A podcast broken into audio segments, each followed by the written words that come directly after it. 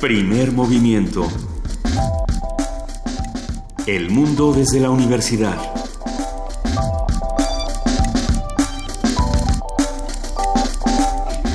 Muy buenos días, son las 7 de la mañana con 7 minutos de este martes 21 de febrero. Querida jefa de información, Juana Inés de ESA, ¿cómo estás? Estornudando, pero todo bien, gracias. Eh, eh, un estornudo es natural. Que todo, que todo fuera en esta vida como un estornudo. No, no estoy tan segura. ¿No estás tan segura? ¿Cómo amaneces esta Voy a hacer mañana? unas planas. Unas planas, Eh, sí merezco estornudar, sí merezco estornudar. No, no quiero que me dé gripa. Pero, pero bueno, amanezco bien. El, pues el país. El país en, pues como siempre. El país eh, amanece de una manera extraña. Creo que todos el día de ayer vimos esta noticia y si no la vimos, empezamos a ver en redes sociales el sí merezco, sí merezco y sabemos ahora que es eh, por la esposa de Javier Duarte quien relata en unos diarios, en unos supuestos diarios, una supuesta complicidad con un supuesto Javier Duarte y todas estas investigaciones nuevamente vienen a cargo de Miguel Ángel Yunes, el gobernador de Veracruz. Hay que esperar un momento antes de, dar este, esta nota como algo que es. Eh, creo que de estas cosas que vemos no hay que creernos ni, ni la mitad hasta que tengamos certezas, porque es lo mismo que sucedió hace unas semanas, unos meses con estos asuntos de los medicamentos. En Veracruz son investigaciones que se tienen que llevar a cabo y que, se, que tienen que llegar a un fin para que estemos centrados exactamente de qué fue lo que ocurrió. Sobre todo es, eh, eh, sí, por supuesto, hubo desvíos durante el durante el gobierno de Duarte, sí, por supuesto, hay que pedir cuentas. Pero, pero me parece a mí, lo hablábamos fuera del aire, Luisa, que, eh, que hay muchas otras cosas que hacer y que resolver en Veracruz como para que el gobernador Yunes esté dedicado a la tarea de, pues de llevar a cabo, sí, por supuesto, un ejercicio de transparencia y de rendición de cuentas, pero ya lo que, lo que ya está apareciendo una venganza política y un desvío además de su, de su atención como gobernador del estado, del gobernador del estado de Veracruz que tanto lo necesita en este momento. Y, y es que también, querida Juana Inés, sucede que hace unas semanas vimos esta carta firmada por numerosos periodi- periodistas de Veracruz diciendo eh, las cosas están igual o peor que antes y, y la libertad de expresión periodística sigue siendo nula. Entonces habrá que discutir qué estás haciendo, Yunes, qué, an- qué andas haciendo, en dónde andas y vamos a vamos a ir planeando este programa eh, con toda la información más allá de los diarios o no, eh, quien los haya escrito o no.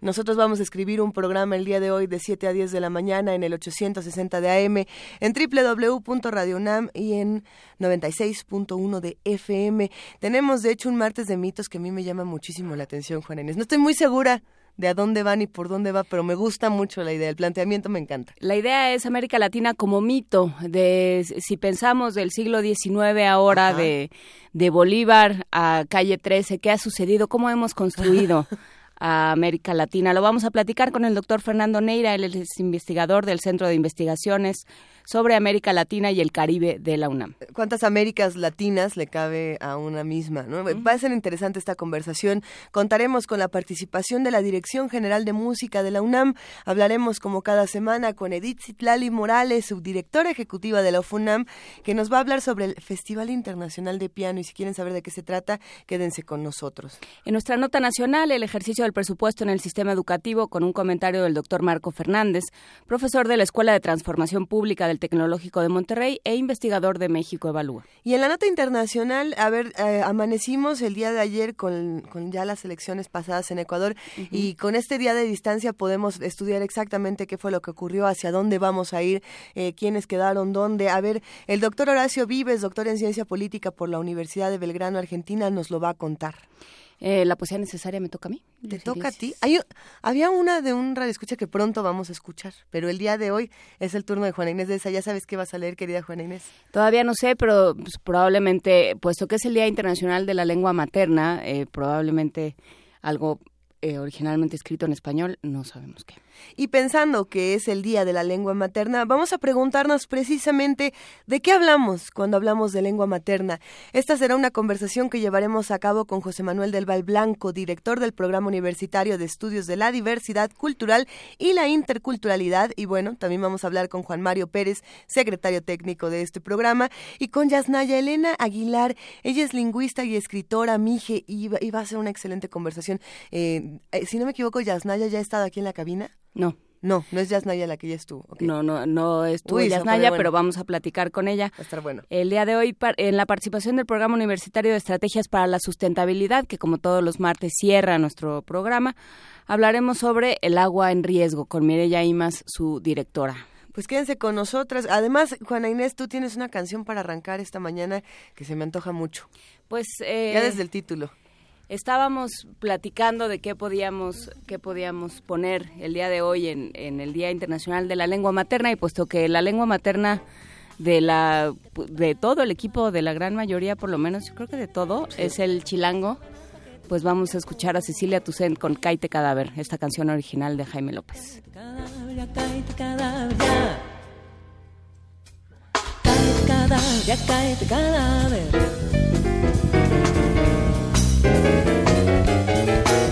Estaba echándome aguas esa noche que el canal esta noche te decatea, ya sabrás. El business del chile por el mero caí con las caras. Estaba hecho pero el barco se peló. ¿Qué hago? Di que hables con la tira, la pelón, las manos en masa y que tan caigo yo. Te toca a ti pagar el pato, vato, no le saques. No me digas que te va a alegar tu plato, no pagas, que te toca a ti pagar el pato. Te toca a ti pagar el pato, vato. No digas que no tienes el entierro, que ya sábanas, que te loco. Y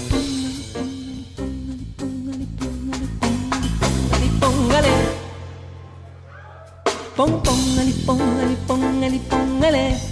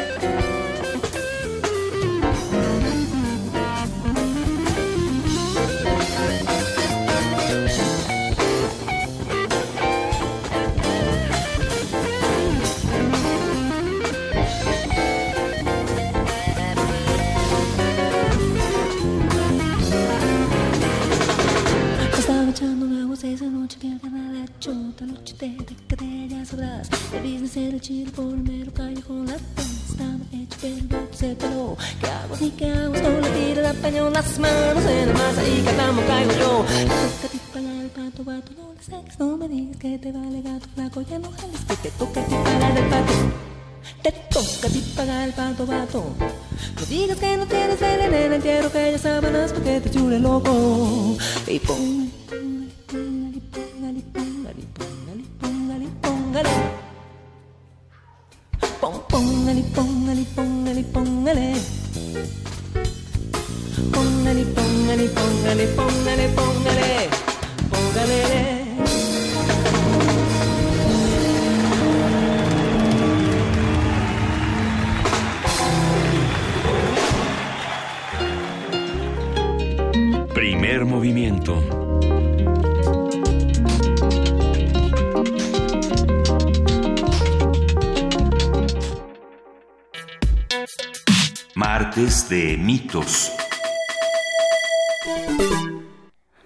Cuando se habla de América Latina se hace referencia a la parte del continente americano que comprende desde el río Bravo hasta la Tierra del Fuego e incluye las islas del Caribe, por lo que designa al conjunto de naciones de lengua española, portuguesa y francesa como una entidad autónoma en relación con las naciones de habla inglesa. El término América Latina surgió como una evolución de la idea de latinidad, es decir, aludiendo al arte cultural generado por los idiomas denominados neolatinos o latinos que surgieron en la Europa medieval para expandirse después del Renacimiento por todos los continentes. Tendremos una conversación sobre las distintas construcciones con las que se ha explicado América Latina en los últimos tres siglos, para qué sirven, qué han producido y cómo se reconocen con el doctor Fernando Neira, investigador del Centro de Investigaciones sobre América Latina y el Caribe de la UNAM y ya eh, un colaborador frecuente de, de este espacio. Muchísimas gracias, doctor Fernando Neira. Buenos días.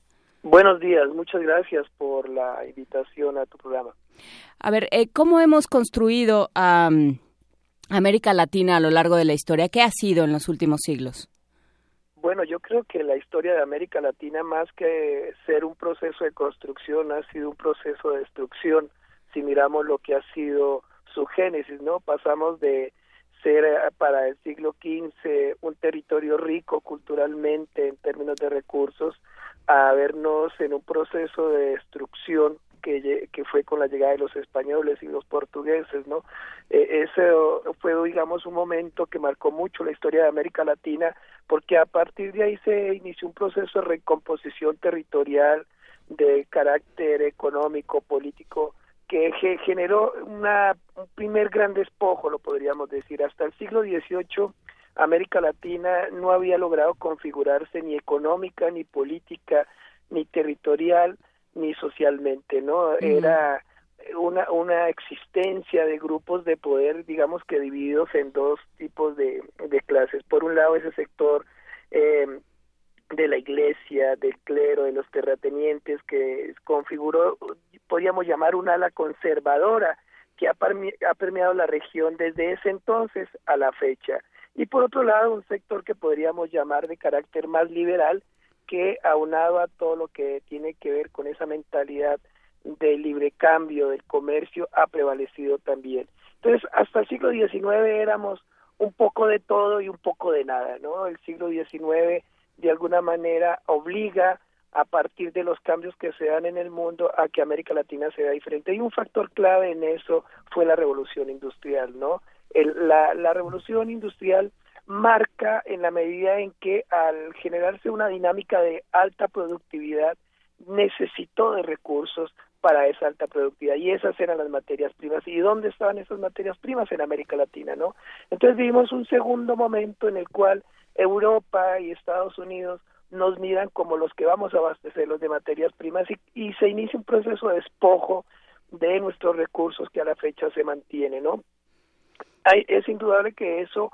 incidió, digamos, eh, eh, favorablemente en términos que obligó a replantearnos eh, nuestro sistema económico, cómo se estaba generando eh, empresa en América Latina y a partir de ahí, digamos que se genera todo un modelo agroexportador en donde el campo adquiere relevancia y eso de alguna manera nos marca prácticamente hasta eh, la década del 30 en donde con la Gran Depresión obviamente eh, hay que cambiar la mentalidad, sobre todo los, los países europeos tienen que mirar diferente eh, la generación eh, económica, la generación de recursos, nos afecta en un primer momento, pero por otro lado nos vuelve a fortalecer en la medida en que nos obliga a mirarnos hacia adentro, qué tenemos, qué podemos producir, cómo vive internacional. Digamos que ese modelo económico nos ayudó y nos va a ayudar hasta la década del 60 en donde incluso vamos a generar ese famoso modelo de sustitución de importaciones, generamos una pequeña industria que va a ser fundamento para generar estas élites de poder que luego se van a consolidar en los 70s, 80s, y vamos a llegar para los 70 en donde digamos que tenemos nuestro clima porque está ese auge de del petróleo, de recursos, en donde llueven los, los préstamos porque se ve que tenemos recursos con que pagar, y entonces nuestros políticos en los 70 se endeudan a más no poder, ¿no? Ya para los 80 se acaba ese sueño y entonces viene la pesadilla entonces de que caen los precios, eh, comienza, hay que comenzar a pagar la deuda, no hay recursos, la economía está en un proceso de inestabilidad. Entonces, ese es el panorama. Viene luego el modelo neoliberal que nos impone entonces una manera diferente eh, de manejar nuestra economía, ya condicionado al mercado internacional, al Fondo Monetario Internacional, al Banco Interamericano de Desarrollo, y entonces a partir de ahí se genera ese, ese, esa situación de dependencia que a la fecha tenemos en donde mucho de nuestra política económica está determinado por los mercados internacionales, ¿no? Digamos que ese panorama es el que económicamente nos marcó y eso tuvo una incidencia política, ¿no? Porque nada está suelto. Entonces, ¿qué nos determinó? Nos determinó que para el siglo XIX políticamente éramos eh, una región inestable en donde digamos la definición de de partidos políticos todavía no era clara eso va a ser más o menos hasta mediados del siglo XX en donde los partidos comienzan a configurarse en donde esas élites de poder se definen más y por ese proceso de definición eh, América Latina se ve sometida desde el siglo IX y especialmente para el siglo XX en unas confrontaciones constantes que van a eh, generar guerras civiles, una inestabilidad de poder en donde obviamente los eh, grupos más afectados son esos sectores vulnerables, ¿no? Para los años 30, los años 20, años 30, un factor clave en la dinámica política y social de América Latina va a ser la revolución bolchevique, comienzan a surgir los primeros partidos de izquierda por allá años 20, ¿sí? partidos comunistas en América Latina, y eso va a darle un, nuevo aire a esa participación política, va a generar mayores conflictos. Viene la Primera y la Segunda Guerra Mundial que de alguna manera eh, nos afecta en términos también económicos, pero que políticamente hace que se definan grupos que para los 60 ya tienen una mayor claridad en términos de plataformas políticas, ideológicas, y que van a incidir obviamente en el control eh, de ciertos ámbitos, de ciertos sectores, y obviamente en la generación de conflictos que van a determinar en las famosas dictaduras, ¿no?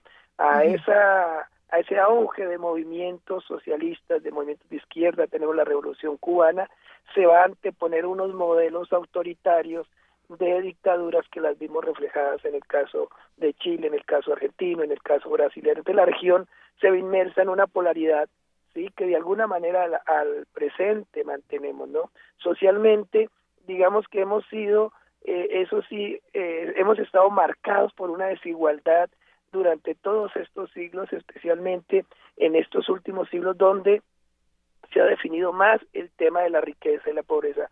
Ah, se ha generado mayor riqueza para unos pocos y esa riqueza de unos pocos ha determinado la mayor pobreza de la mayoría, ¿no? En síntesis, digamos que este es un panorama en el cual hemos estado inmersos durante estas tres décadas de desigualdad, de rapiña por parte de los grandes empresarios de los grandes capitales y una sociedad latinoamericana dividida, sometida, ¿sí? Y en crisis social y cultural en muchos sentidos. Y yo me pregunto entonces, Fernando Neira, ¿qué le pasa a una sociedad que se construye a partir de este relato de despojos? Digamos que el mérito, digamos, del poder eh, internacional, llámese Europa, llámese Estados Unidos, llámese las multinacionales, ha sido que ha fragmentado nuestra región, ¿no? El, la fuerza de ellos ha sido fragmentarnos, dividirnos, y la debilidad de nosotros es de alguna manera haber permitido esa fragmentación. Yo creo que no estaba equivocado Simón Bolívar cuando por allá con su famosa carta de Jamaica advertía los peligros de las naciones europeas, advertía el problema de Estados Unidos en términos de que es ellos tenían la capacidad para eh, dividirnos no no no hemos logrado consolidar un proyecto de región pese a, un sinnúmero de esfuerzos de eh, procesos de integración de acuerdos bilaterales multilaterales. Seguimos siendo una región fragmentada en donde pensamos eh, eh, de manera individualista como como país sí incluso como subregiones el Mercosur es una cosa, Comunidad Andina es otra, Centroamérica es otra, en, México mirando más hacia Estados Unidos se convierte en un actor que ha estado distante de la región, sobre todo en las últimas tres décadas, y entonces es, eso le ha facilitado a estos grandes poderes incidir sobre nosotros. No creo que en una coyuntura actual como la que está viviendo el mundo, especialmente por este nuevo presidente norteamericano, el que el fenómeno lo asumamos como región, nos comprometamos como región y, y generemos unos lazos de unidad es lo que nos permitiría poder eh, sostener a este monstruo que se nos viene desde el norte, ¿no? Yo creo que ahí ha estado nuestra habilidad en esa fragmentación, en esa falta de mirarnos con objetivos comunes como región y más pelear como por objetivos particulares. Sí, que justamente eso es lo que lo que parece ser frente a esta a este pasado colonial del cual nos ha costado tantísimo trabajo deshacernos y es que nos nos hemos deshecho ya que estaría estaría en duda. Eh, cada uno de los países ha reaccionado de manera distinta. Hay unos que han que han vivido su proceso de transición hacia la democracia de mejor manera, hay otros que a los cuales nos ha costado muchísimo trabajo, ha habido diferentes experimentaciones también, eh, por ejemplo en Bolivia o en Venezuela, de, de de asimilar y de trabajar y de construir con las con las poblaciones indígenas, que ese es otro tema que no que no hemos tratado y que sería interesante, doctor Fernando Neira, ¿qué hacemos con eh, esta con esta población indígena que forma parte tan importante y tan necesaria de América Latina y que de pronto se nos olvida? Sí, mira, yo creo que en esta historia tan desgarradora de nuestra región, yo creo que eh, han sido las comunidades indígenas las que han tenido que pagar el peor precio, ¿no? Su, su culpa es haber eh, nacido como culturas ricas, ocupar territorios con riquezas eh, fundamentales y esa culpa entonces se le ha cobrado el capital, se le han cobrado las élites con un proceso de despojo que, que ha venido o que inició con ese proceso de conquista, pero que en la actualidad se manifiesta en unos procesos de depredación, de saqueo, de expulsión de tierras que no tiene precedentes en los últimos eh, eh, en el último siglo, ¿no? Yo creo que lo que está pasando, sobre todo en las últimas cuatro décadas, es impresionante y ese es un, un, un factor común en la región, desde, la, desde el sur, desde la Patagonia hasta lo que es México, las comunidades indígenas en, en la actualidad eh, han sido usadas por los grandes capitales, sobre todo por estas multinacionales que les interesan los recursos que hay en su en su suelo y entonces estamos en un proceso de desplazamiento forzado como no había ocurrido en décadas anteriores. Hoy es muy común que si tú vas a Lima, que si tú vas a Quito, que si tú vas a Santiago, si vas a Bogotá, si vas aquí a Ciudad de México, eh, hay una presencia indígena que ha sido pauperizada por el por estas eh, grandes multinacionales y lo más triste de todo es que han sido poblaciones que han sido desplazadas sin que los gobiernos en turno hayan hecho nada, ¿no? Pareciera que para ellos no importa que estas comunidades que son ricas en cultura, que han dedicado toda su vida a cuidar la tierra, a protegerla, hoy en día se vean despojados y sean arrojados a las ciudades de forma eh, vil, ¿sí? A pedir limosna, a, sobrevivir después de que habían generado una riqueza en sus territorios. Creo que para América Latina esa es una muestra de el desprecio que tenemos por la cultura, del desprecio que tenemos por nuestros pueblos originarios y es muy lamentable que en épocas donde hablamos de democracia, de derechos humanos, de respeto a los otros, eso se esté presentando, ¿no? Incluso y tenemos que reconocerlo en gobiernos que, que se caracterizan por ser de izquierda, eso no ha sido controlado, ¿no? Realmente, eh, después de más de 500 años de, que llegaron los españoles, lo triste es ver que hoy en día ya no son esos españoles, sino son los grandes capitales los que ahora están destruyendo los territorios y las culturas de nuestros pueblos indígenas. E insisto, lo más triste es que nuestros gobiernos lo permiten o se hacen de los oídos sordos para no ver y, no querer entender la gravedad de lo que está ocurriendo. Cuando todas estas zonas que ocupan nuestros nuestros indígenas sean ocupadas por empresas transnacionales, vamos a sufrir la gran catástrofe. Hay que recordar esa vieja profecía del jefe SEAL que advertía, ¿no? sobre lo que iba a, implicar los saqueos a los territorios indígenas. Creo que se nos ha olvidado, perdemos la memoria, los gobiernos pierden la memoria cuando se trata de defender a pueblos eh, en condiciones eh, difíciles, cuando se trata de defender a nuestros indígenas, a nuestra sociedad. Ahí nadie entiende, ahí nadie recuerda, ahí nadie tiene historia, ¿no? Nosotros por fortuna sí la tenemos y tenemos la obligación de recuperar esa historia, de advertir de la gravedad que se, de lo que se está haciendo con nuestros pueblos indígenas y con nuestros pueblos en general y sobre todo con estas zonas ecológicas, con estas áreas protegidas de gran riqueza eh, eh, ambiental, pero que ahí tienen puestos sus ojos los grandes capitales del mundo. Claro, y, justamente en ese sentido, ¿qué vínculos nos quedan y cómo vamos a fortalecer esos vínculos? Yo me pregunto, Fernando Neira, ¿y qué, y qué voces tendríamos que estar escuchando en este momento? Mira, yo creo que ahora más que nadie se requiere hacer eh, diálogos múltiples, ¿no? Hacer una unidad de diálogos en términos de estos sectores progresistas, de estos defensores de derechos, de los intelectuales, de la academia, de los pueblos indígenas que tengan participación. Es triste que en una en nuestros países en donde hay tal población de eh, comunidades indígenas ni siquiera tengan voz en donde deberían tenerla en el Senado, en la Cámara, sí, están excluidos porque los que dicen representarlos pues lo que menos les interesa es defender sus intereses, ¿no? Ni siquiera sus gobiernos locales tienen el interés y la capacidad de abogar por ellos. Entonces yo creo que sí tenemos que generar espacios de diálogo, espacios de acción, tenemos que generar eh, procesos de, reconocimiento y de valoración que tienen que comenzar por la escuela. Yo creo que el gran problema también de que en la, en la actualidad desconocemos lo que pasa con esas comunidades es que eh, les hemos quitado la posibilidad de ser reconocidos desde la escuela. Hoy en día en, en las escuelas en América Latina ya hablar de historia indígena, hablar de, de estos pueblos ya no es relevante. Y entonces le estamos enseñando a estas nuevas generaciones que esos pueblos no existen o no tienen importancia, porque así se los estamos enseñando, ¿no? Creo que ahí tenemos un gran esfuerzo por hacer y es volver a recuperar la enseñanza de lo que somos o hemos sido como pueblos originarios, como descendientes de grandes culturas. Creo que también pasa por una valoración y un reconocimiento a la cultura de estos pueblos, al respeto de estas de estos pueblos, no solo en términos de cultura, sino en términos jurídicos, políticos y sociales.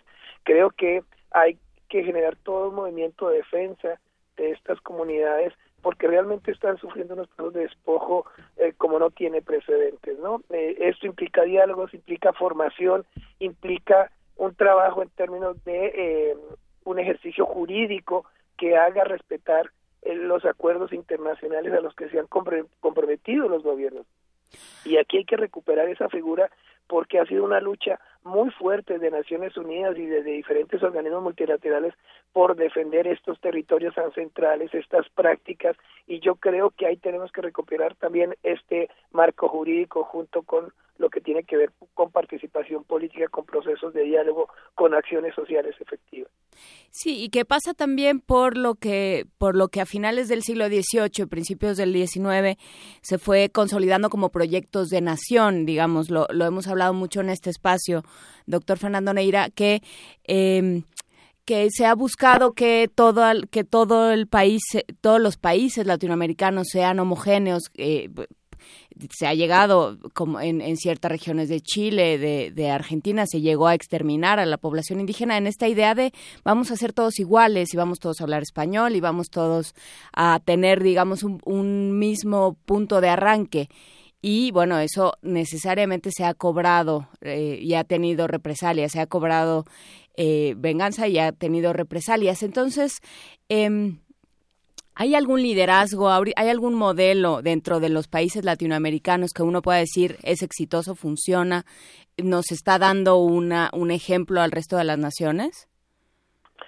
Mira, yo creo que efectivamente, como tú dices, el gran problema de nuestras naciones es, que eh, nuestros políticos, sobre todo de lo que fue el siglo XVIII, XIX, han querido blanquearnos como raza, ¿no? Ese no reconocimiento a la diferencia ha sido quizá lo que más daño nos ha hecho. Ese, ahí sí como decía Torov, el problema de entender al otro nos ha costado como pueblo, nos ha costado como nación, porque hemos querido ser lo que no podemos ser, que eh, hemos pretendido ser europeos, hemos pretendido ser americanos, y no solo en términos de prácticas, sino incluso racialmente, nos hemos querido blanquear como una manera de purificarnos y esa idea se ha vendido a través de diferentes gobiernos, a, través de diferentes estratégicas y con ello nos hemos dañado como pueblos y nos hemos dañado como cultura y como raza, ¿no?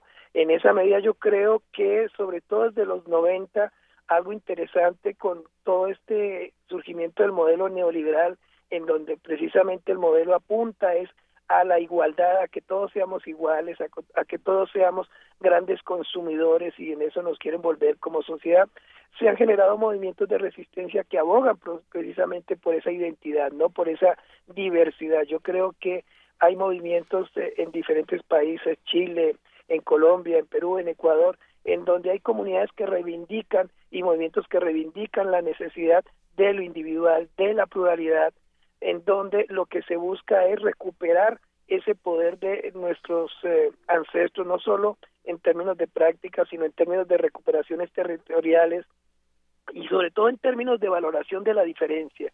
Yo creo que eh, si algo nos ha dejado este modelo neoliberal, este modelo de la globalidad, es que la riqueza está en la diferencia antes que en la unicidad. Y yo creo que ahí hay diferentes estrategias que se han venido emprendiendo por diferentes movimientos sociales que buscan recuperar precisamente la importancia de lo ancestral, recuperar lenguas, proteger lenguas.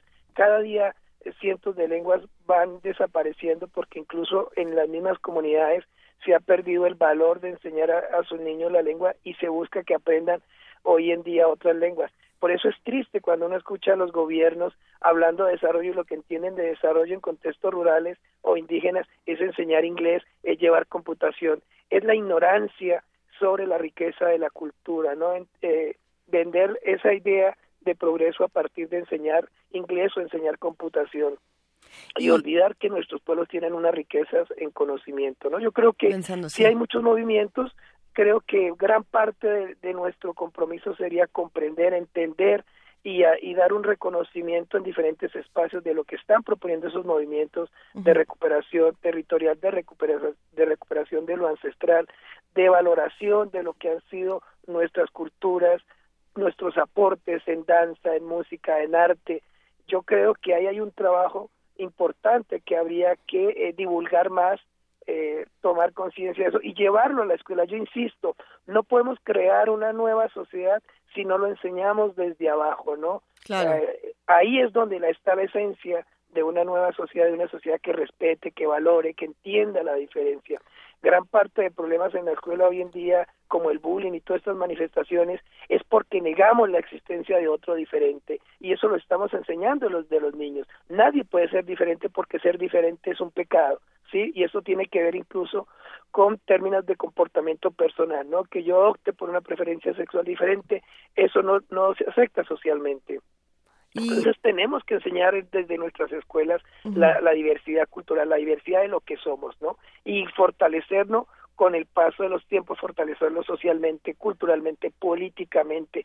Fíjate tú que estamos en procesos de crisis económica y a lo primero que se le quita dinero es a la educación y a la cultura. ¿Por qué? Porque desde los gobiernos, desde nuestras élites, eso no tiene importancia, eso no tiene valor, ¿no? Qué triste, pero lamentablemente ellos han sido los principales destructores de eso que hemos sido, eh, de lo que hemos tenido en riqueza cultural y en riqueza de nuestros pueblos. Yo me quedo pensando precisamente en este asunto de la riqueza de saberes y de muchísimas otras cosas que tiene América Latina, doctor Fernando Neira. Eh, ¿Cómo generamos estos diálogos múltiples, no solamente de manera interna o de manera comunitaria, sino cómo hacemos que esto realmente se, se conecte eh, con los otros países? Por ejemplo, porque nos mandaban esta pregunta que me resultaba interesante sobre el tema de la CELAC. Y, y si bien la CELAC habla de, de los líderes, por así decirlo, de las voces este, de, de algunos presidentes, los pocos que fueron, eh, yo me quedo pensando, partiendo de este planteamiento tan interesante, hagámoslo entonces desde abajo, ¿cómo vamos a conectar todos estos saberes para que América Latina recupere otro tipo de historia que no sea el relato de despojos? Es que el problema con estas reuniones como la CELAC y todas estas eh, instituciones, organismos que funcionan para procesos de integración regional, bilateral, multilateral, es que ahí están los políticos, no están los actores sociales, no están las comunidades indígenas, no están los sectores intelectuales, no están los defensores de derechos humanos. Ahí van los políticos a hablar de lo que ellos piensan que es correcto para la región, de lo que ellos piensan que es correcto para los países. Y en eso que ellos piensan que es correcto para la región y para los países, no están los intereses indígenas, no están los intereses de los sectores menos favorecidos, no están los intereses de la cultura, no están los intereses de la defensa de los derechos humanos, porque eso no es relevante, porque eso no es políticamente necesario en un mundo en donde prevalecen los intereses de la economía, del mercado, de los intereses de ciertas élites. Entonces, es ahí donde necesitamos llevar los diálogos de esas voces que no son escuchadas en esas instancias, ¿no? Y solo así podremos entonces generar realmente un diálogo multilateral, un diálogo abierto y un diálogo que nos haga ver como lo que somos una región diversa. Quienes van a esas reuniones tienen un pensamiento similar con intereses similares y ahí es difícil entonces que nos podamos sentir representados. Pues con esto nos vamos a quedar esta mañana, querido doctor Fernando Neira, investigador del Centro de Investigaciones sobre América Latina y el Caribe de la UNAM, eh, haciendo un llamado precisamente a esta búsqueda de los diálogos múltiples y a escuchar todos los saberes en este Día de la Lengua Materna. Eh, le mandamos un gran abrazo, mil gracias. No, a ustedes por la invitación, que estemos bien y saludo a todos los oyentes. Un placer, gracias. Muchas gracias. Vamos a escuchar con la Orquesta Juvenil Simón Bolívar, Alma Llanera, dirigido por Gustavo Dudamel.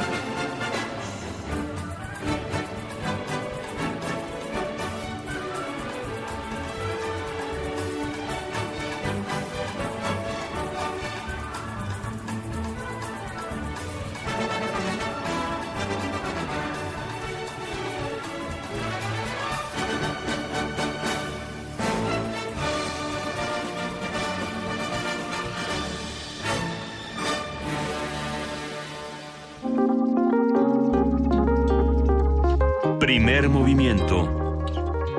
Hacemos comunidad. ¿Cómo? ¿Sin letra? Así, así sin Y el letra. arauca vibrador y los claveles de pasión y así. Es que estamos esperando a que la cantaras tú, Juana Inés. Pues es que no, no me, ya no me abren el micrófono, pero, pero ¡Órale! estaba dispuesta a decir que yo nací en una ribera del arauca vibrador. Qué, hijo, qué maravilla, querida Juana Inés. Tu conocimiento es infinito. Tu sapiencia infinita nos Sí, guiará por los caminos es para oscuros. aprender cosas que no debo. Pero bueno.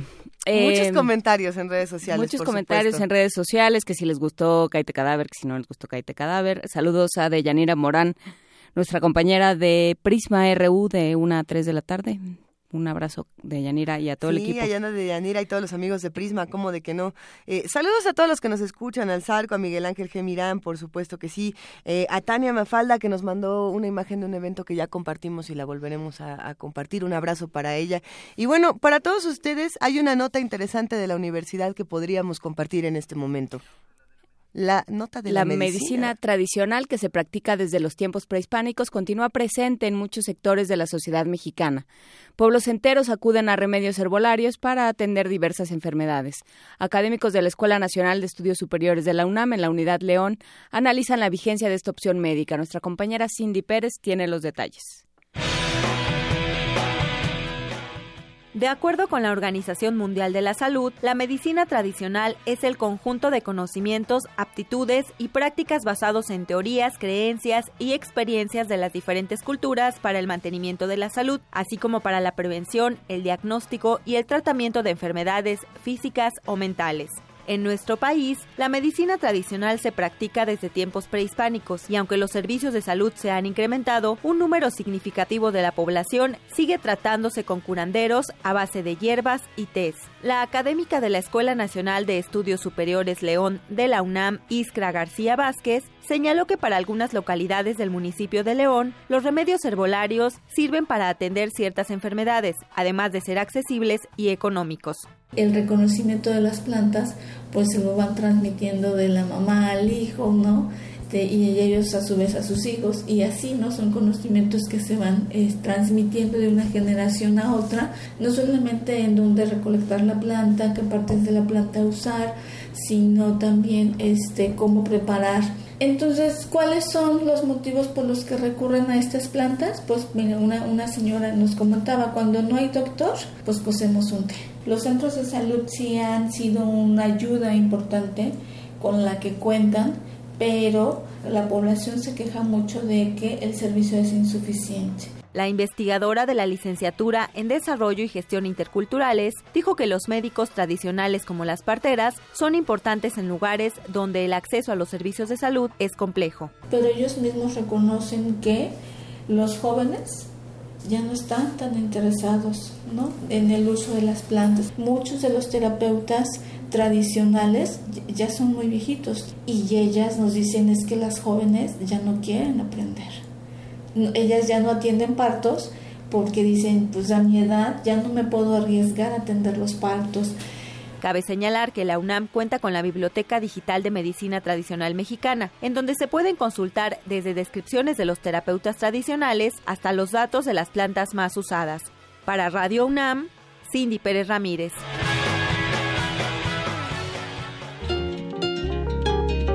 Primer movimiento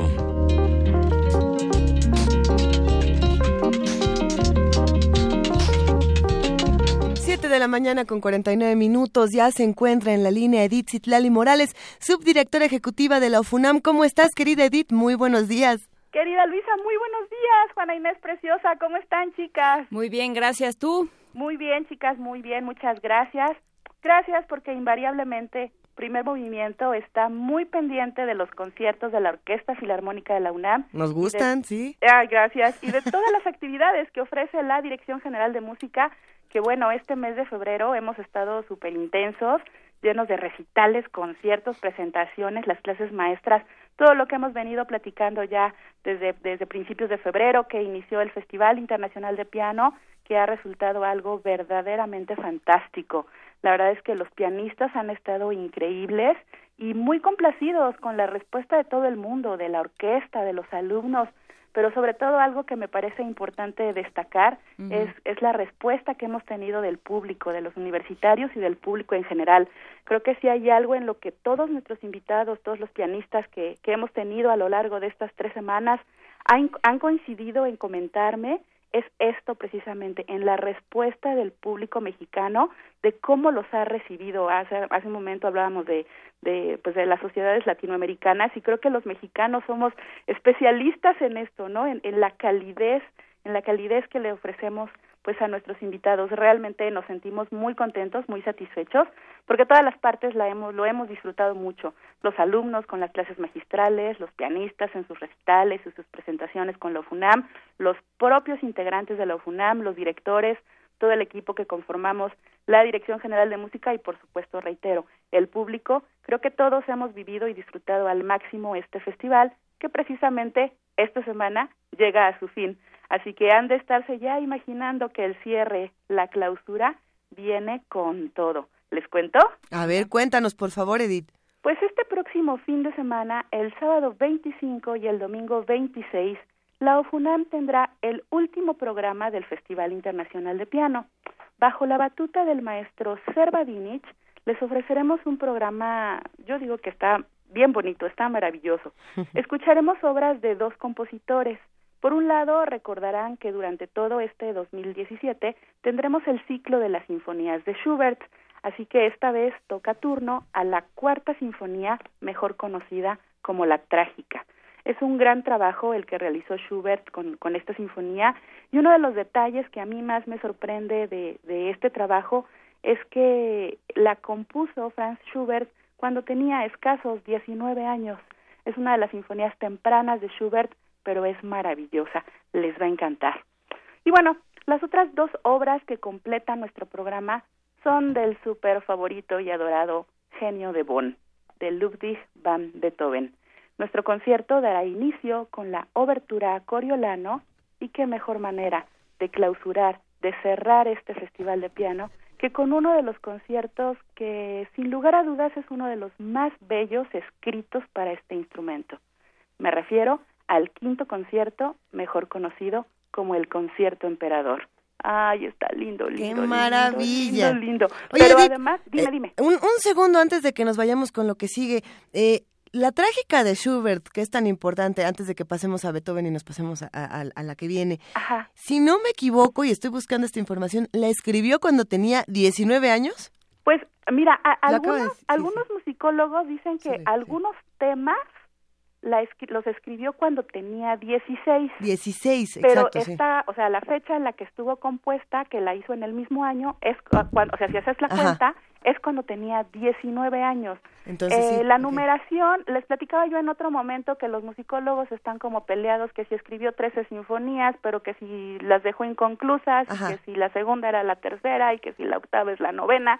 Entonces tenemos ahí un poco de conflicto, pero la cuarta es una de las que escribió él solo y yo me imagino que está puesta como en cuarto lugar por esta numeración que, que, que les digo que pusieron las casas editoras. Pero, pero sí, era realmente muy, muy joven cuando hizo la, la trágica, cuando la compuso. Excelente, excelente. 19 Perdón, no, no te quería interrumpir, No, Edith, pero es que esa duda... No te preocupes. Bueno, continuamos, continuamos. Pues continuamos, les comentaba que, que, que yo creo que no hay mejor manera para cerrar con broche de oro que este preciosísimo concierto, el quinto concierto para piano de Beethoven, El Emperador. Y bueno, el invitado que tenemos esta semana está de super lujo. Ajá. Este concierto lo va a interpretar el talentosísimo Lucas Bondrachek, a quien ya conocemos de sobra, hemos platicado de él en este espacio también. Y bueno, ¿qué les cuento? Les presumo, digo, yo no tengo nada que ver, pero me siento como muy orgullosa de esto. El año pasado, después de que vino precisamente con nosotros y que hizo el 3 de Rachmaninoff, con este mismo concierto, Bondrachek obtiene el primer premio, el primer lugar en la edición 2016 del concurso Queen Elizabeth. Así que está increíble, está maravilloso. Sabemos perfectamente de su virtuosismo, su talento, su musicalidad. A mí en lo personal si hay algo que me gusta mucho de él es su buen gusto para tocar, tiene un tacto delicioso y sin temor a, sin temor a equivocarme, yo creo que esta combinación Bondrachek y el concierto Emperador, estoy segura que serán presentaciones mágicas. Vamos, no se lo pueden perder, no lo pueden dejar pasar. Ya Así que se bueno, nos antojó. Ya, eh, sí, ¿Para qué nos antojas de esta manera, queridísima Edith? Pero además traigo más cosas, déjenme contarles. Esto es lo que se- en lo que se refiere a los conciertos de la UFUNAM. Pero seguro se están preguntando si esta semana también tendremos recital con este maravilloso pianista. Y sí, Lucas tiene su recital de piano solo mañana miércoles a las 20.30 horas en la sala Nesa. Y tenemos el mismo esquema que tuvimos las semanas anteriores con los otros pianistas. Lucas Bondrachek ofrece la clase magistral para los alumnos avanzados de la Facultad de Música y recordemos que podemos asistir como oyentes. Esta actividad no tiene costo, pero la entrada es limitada al aforo de la sala Carlos Chávez. Hay que llegar tempranito. Excelente. Entonces, esta masterclass es el jueves a partir de las 4 de la tarde. Y bueno, les recuerdo los horarios de su orquesta.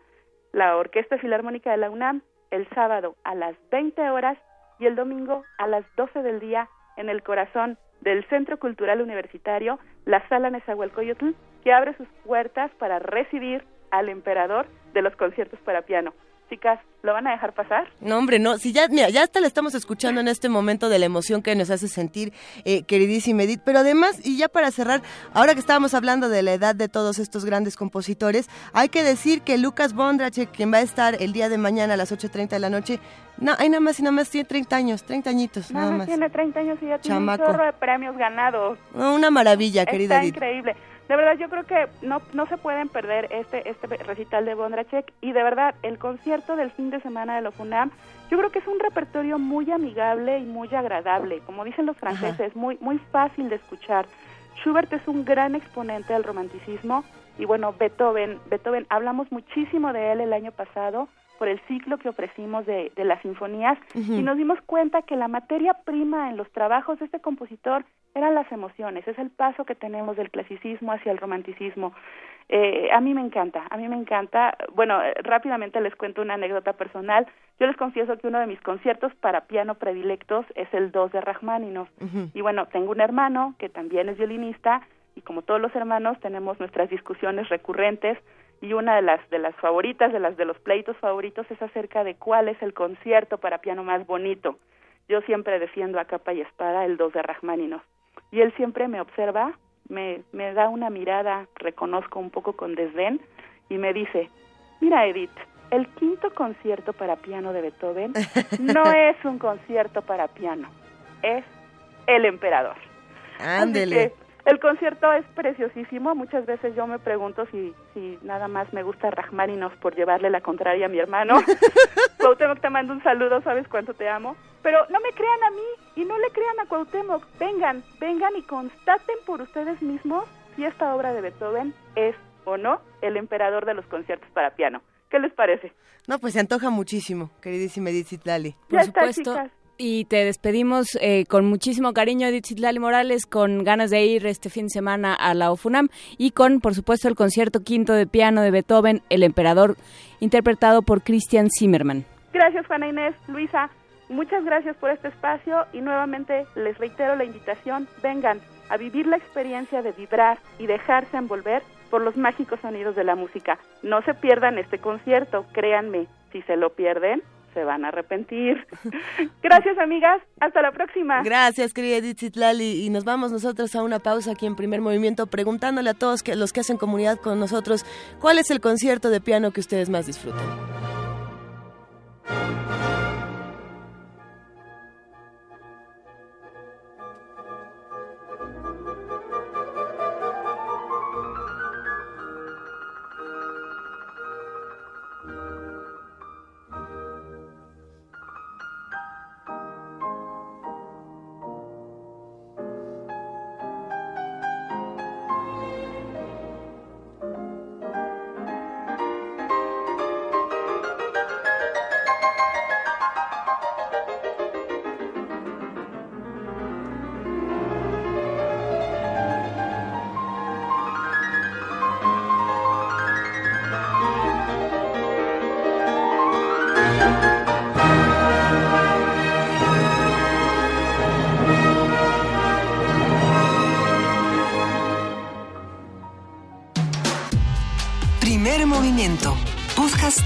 Transmisión en directo en www.radiounam.unam.mx.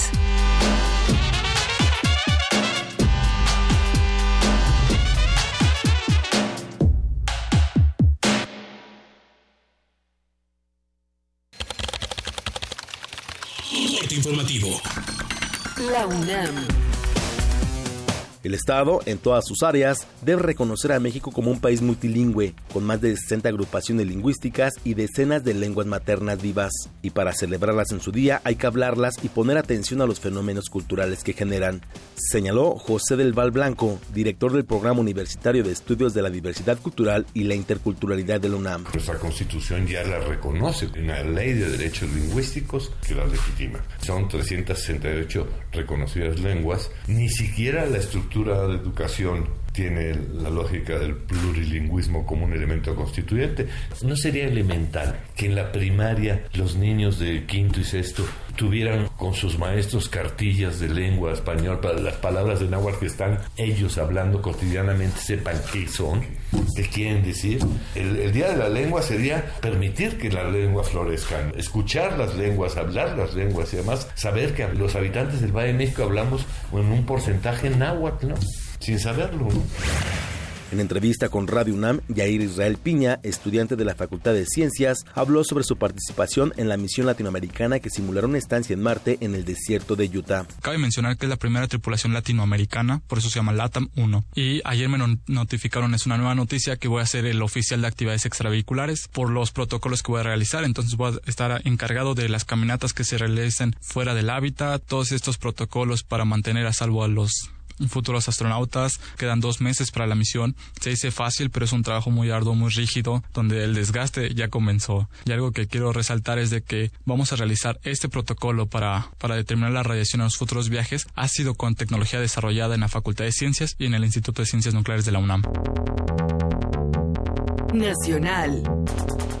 De acuerdo con el Instituto Internacional de Estudios para la Paz de Estocolmo, México incrementó 184% las importaciones de armamento entre 2012 y 2016 debido a la guerra contra el narcotráfico. El estudio precisó que el país es el segundo mayor importador de armas de América Latina, solo superado por Venezuela. El secretario de Gobernación Miguel Ángel Osorio Chong informó que los operadores del número de emergencias 911 estarán capacitados para atender urgencias en centros escolares. Los vamos a capacitar a todos los que están eh, en los controles del 911 para que sepan conducirles y atender en caso de cualquier circunstancia que pudiera suceder.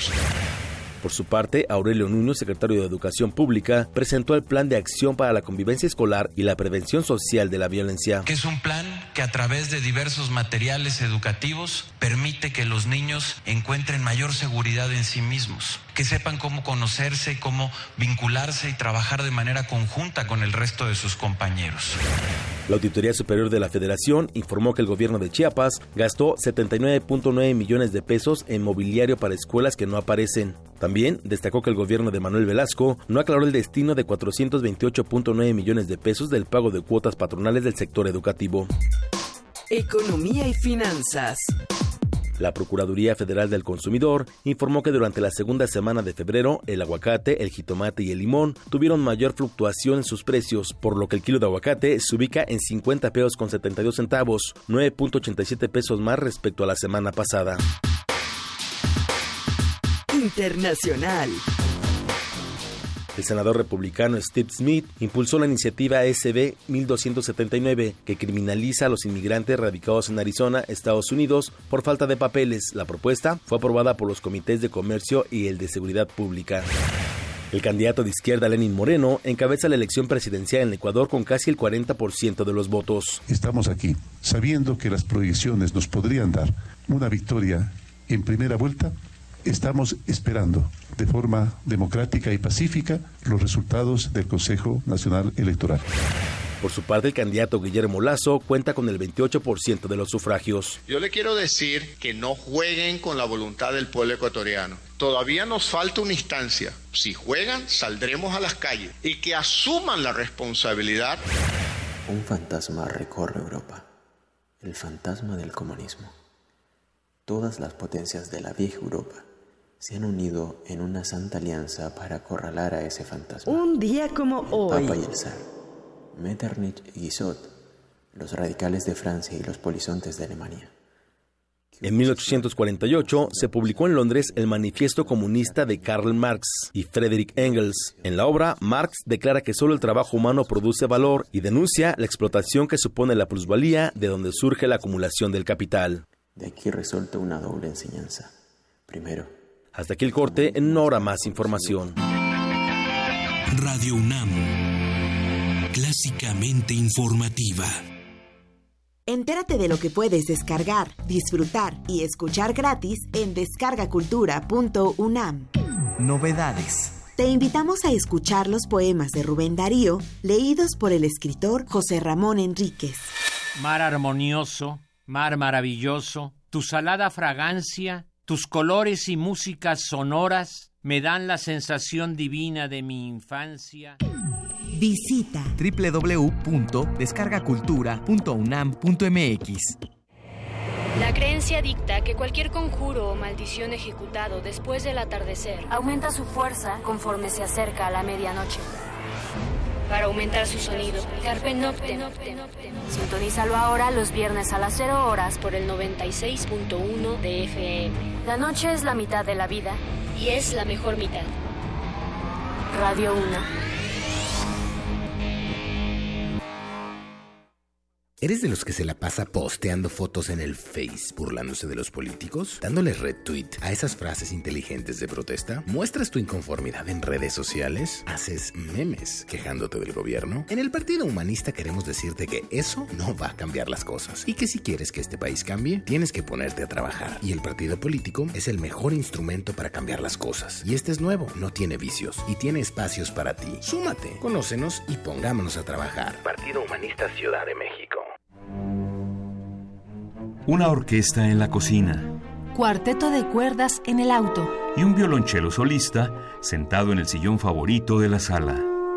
Orquesta Filarmónica de la UNAM. Desde la sala Nezahualcóyotl. Escucha los conciertos los domingos al mediodía. Desde la comodidad de tu casa. 96.1 FM. Radio UNAM. Antes de prender un globo de cantoya o arrojar una colilla al bosque, piénsalo dos veces. El 99% de los incendios forestales son causados por descuidos humanos. Ayuda a prevenirlos. No quemes basura, no dejes encendidas fogatas, brasas o cigarros en bosques y selvas o cerca de ellos. Si detectas un incendio forestal, da aviso inmediatamente a las autoridades. Llama al 01800 4623 6346. Comisión Nacional Forestal. Semarnat. La noche es para la resistencia. Los viernes para celebrar la vida. ¿Cómo empiezas el fin de semana? En resistencia modulada queremos saber. El Buscapiés. La radio brújula para las noches de viernes. Haz que tu fiesta suene en el cuadrante todos los viernes 23 horas por el 96.1 de FM. Radio UNAM. Con letras y palabras surcamos el espacio y el tiempo. Parvadas de papel. En la 38 Feria Internacional del Libro del Palacio de Minería. Escúchanos en vivo del 23 de febrero al 6 de marzo, de 4 a 6 de la tarde, a través del 96.1 de FM. Radio UNAM.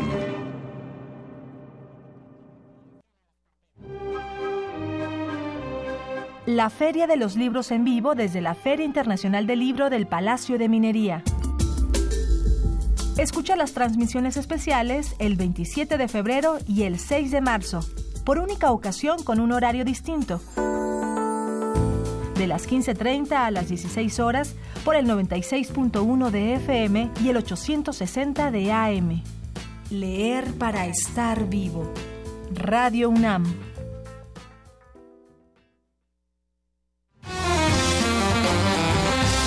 Te invitamos a probar una bebida diferente. Jazz Infusión un brebaje preparado por compositores de jazz que mezcla la síncopa con el rock, la música formal y más géneros. Domingos a las 7 de la noche por el 96.1 de FM. Radio UNAM.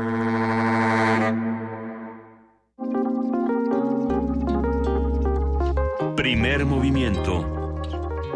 Hacemos comunidad.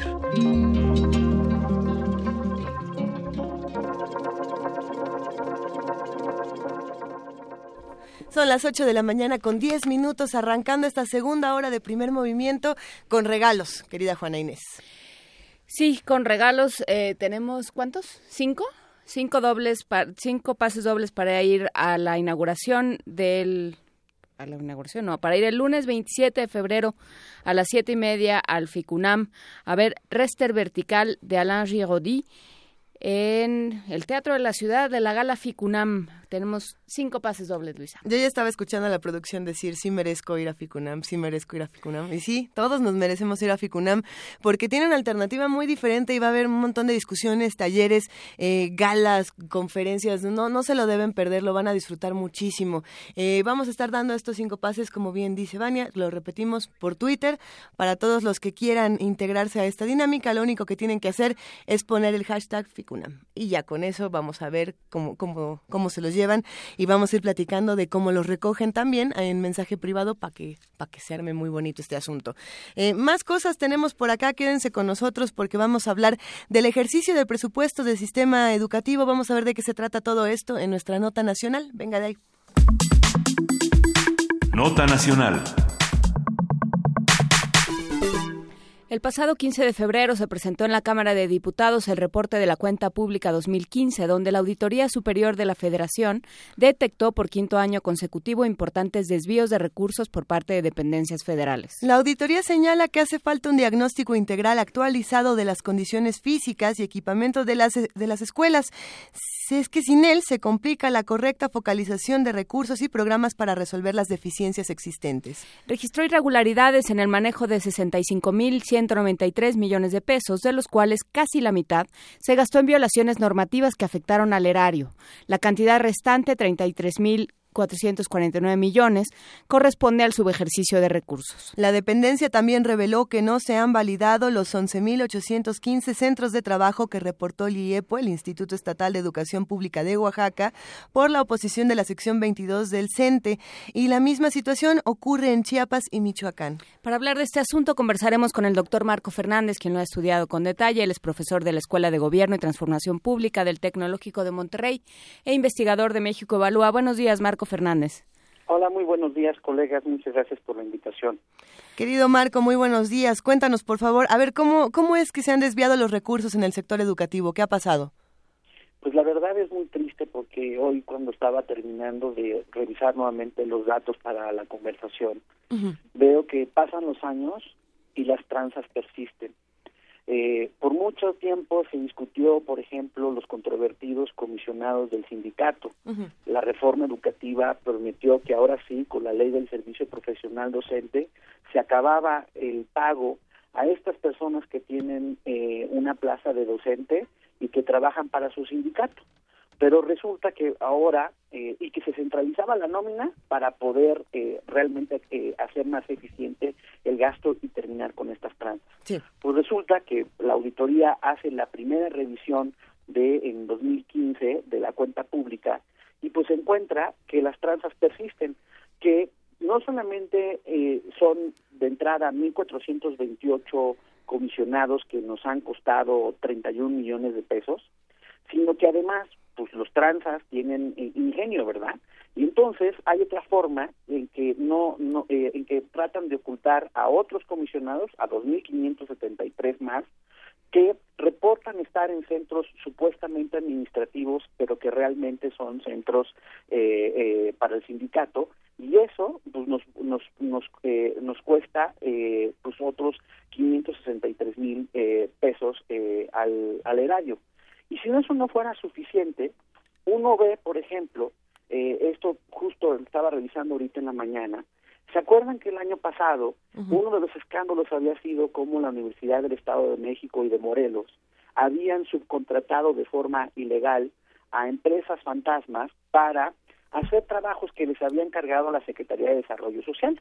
Y uno hubiera pensado que a partir de ese escándalo la Secretaría se hubiera puesto las pilas por un lado hubiera castigado a quienes eh, hicieron estas irregularidades y hubiera puesto mucha atención en cómo contratar los servicios de las universidades públicas para supuestos trabajos de consultoría. Pues por lo menos cuatro de las de cuatro universidades públicas, la Universidad de Zacatecas, la Universidad Tecnológica de Tlaxcala, la Universidad Tecnológica del Sur del Estado de México y la Universidad Tecnológica de, San, de Nezahualcóyotl volvieron a hacer la misma tranza, el mismo esquema, incluso prácticamente los mismos tipos de contratos, solamente con, eh, con, con, con empresas distintas, pero la misma lógica, colegas, ¿qué hacen? Por un lado, como la ley de, de, la, ley de adquisiciones permite que en los casos de las universidades públicas no tengan que participar en una licitación sino que se les puede asignar directamente el contrato ellos pues eh, eh, ellos adquieren los contratos de esa manera dicen tener las capacidades técnicas para eh, hacer las asesorías que le pide Cedesol pero peor aún este y, y, tienen que tienen que no subcontratar la ley dice máximo pueden subcontratar el 49% pues ellos hacen el subcontrato de 100% los reportes que supuestamente tienen que hacer no los hacen. Y peor todavía cuando tratan de hacer los los los reportes falsos por ejemplo, en este caso, la Universidad del Sur del Estado de México, la Universidad Tecnológica del Sur del Estado de México, tenía que ayudarle a Cedesol a identificar municipios para la para el desarrollo de obra social en el Fondo de Aportaciones para la Infraestructura Social, el FAIS, eh, y lo que hizo fue, ah, sí se hicieron obras en 11 municipios y mostró ya de forma cínica la misma fotografía de las supuestas obras que se hicieron en los municipios. Entonces, cuando uno observa esto, o sea, realmente, por un lado es inevitable el coraje, pero además uno dice, bueno, a ver, ¿qué vamos a hacer? Cada año nos platicamos con los medios, sale una semana de escándalo, todo el mundo dice cómo es posible los desvíos y nadie paga las consecuencias. Las universidades eh, siguen asignándose los recursos directamente, los comisionados muy tranquilitos, todos sabemos los nombres, no es información oculta y nadie recibe ni la denuncia penal ni administrativa. Entonces sí parece ser un, un círculo de cinismo en el uso indebido de los recursos públicos en materia educativa. Marco Fernández, eh, hemos hablado mucho en este espacio de qué hacer con la Auditoría Superior de la Federación, eh, cómo cómo opera, porque sí, como dices, lo que terminaba sucediendo es que se descubren estas cosas, se hace una semana de, de notas airadas, de momentos de qué barbaridad, y luego eh, no pasa nada, Luego se van perdiendo, se van diluyendo los escándalos, se van diluyendo las cuentas y en realidad no hay responsabilidades, lo cual pues es la, el, caldo de cultivo perfecto para para que siga sucediendo, ¿no? Nada, nada, nada le da mayor aliciente a, la corrupción que la impunidad. Entonces, eh, ¿qué es lo que, en qué momento se frena o qué mecanismos estamos ideando pensando en, en nuestro sistema nacional anticorrupción? ¿Qué estamos haciendo para que esto ya no suceda? Los mecanismos que ahora sí deberían de activarse son los siguientes. Por un lado, hoy la Auditoría Superior ya tiene eh, la facultad para entrar en tiempo, digamos, real eh, a eh, revisar, no esperarse dos años, sino a revisar inmediatamente problemas de corrupción. Uno quisiera pensar que la auditoría ya ahorita está viendo qué pasó en los estados, por ejemplo, en el caso de los comisionados, para poder establecer las denuncias si es que persisten estos pagos ilegales. Tan persisten que información que es pública que estamos nosotros analizando del 2016, vemos que no solamente han continuado los pagos ilegales, sino que aumentaron. Entonces, no es cierto lo que dijo el secretario de Educación de que la reforma hacía que ya se terminaron los, los, los comisionados. Bueno, pues si eso, que es información que incluso le hemos dado a la Auditoría Superior de la Federación, pues ahora sí ya no hay pretexto de que de que no podían entrar legalmente por los por los términos jurídicos eh, de cuando revisan la cuenta pública. Ahorita, si se sospecha que estos comisionados persisten, pues tendría que estar entrando la Auditoría Superior de la Federación. Si los señores legisladores realmente honran y, y devengan su sueldo, tendrían que estar llamando a comparecer tanto a la autoridad educativa federal como hacer el exhorto a las autoridades educativas de los estados que han eh, mandado la información para estos pagos ilegales y, eh, y ver qué acciones se están tomando para poder terminar con estos pagos ilegales. Incluso uno hay, hay una unidad de evaluación y control que pertenece a la Comisión de Vigilancia de la Auditoría Superior de la Federación esos señores tienen que hacer su trabajo de estar analizando con más detalle los, los hallazgos de la Auditoría Superior de la Federación y darle los insumos a los miembros de esta comisión para que llamen a, a, cuentas, que a explicaciones, al auditorio y a su gente, para decir, a ver, ¿qué acciones? Ya establecieron las denuncias, qué bueno. ¿Qué pasó con las denuncias ante la Procuraduría General de la República?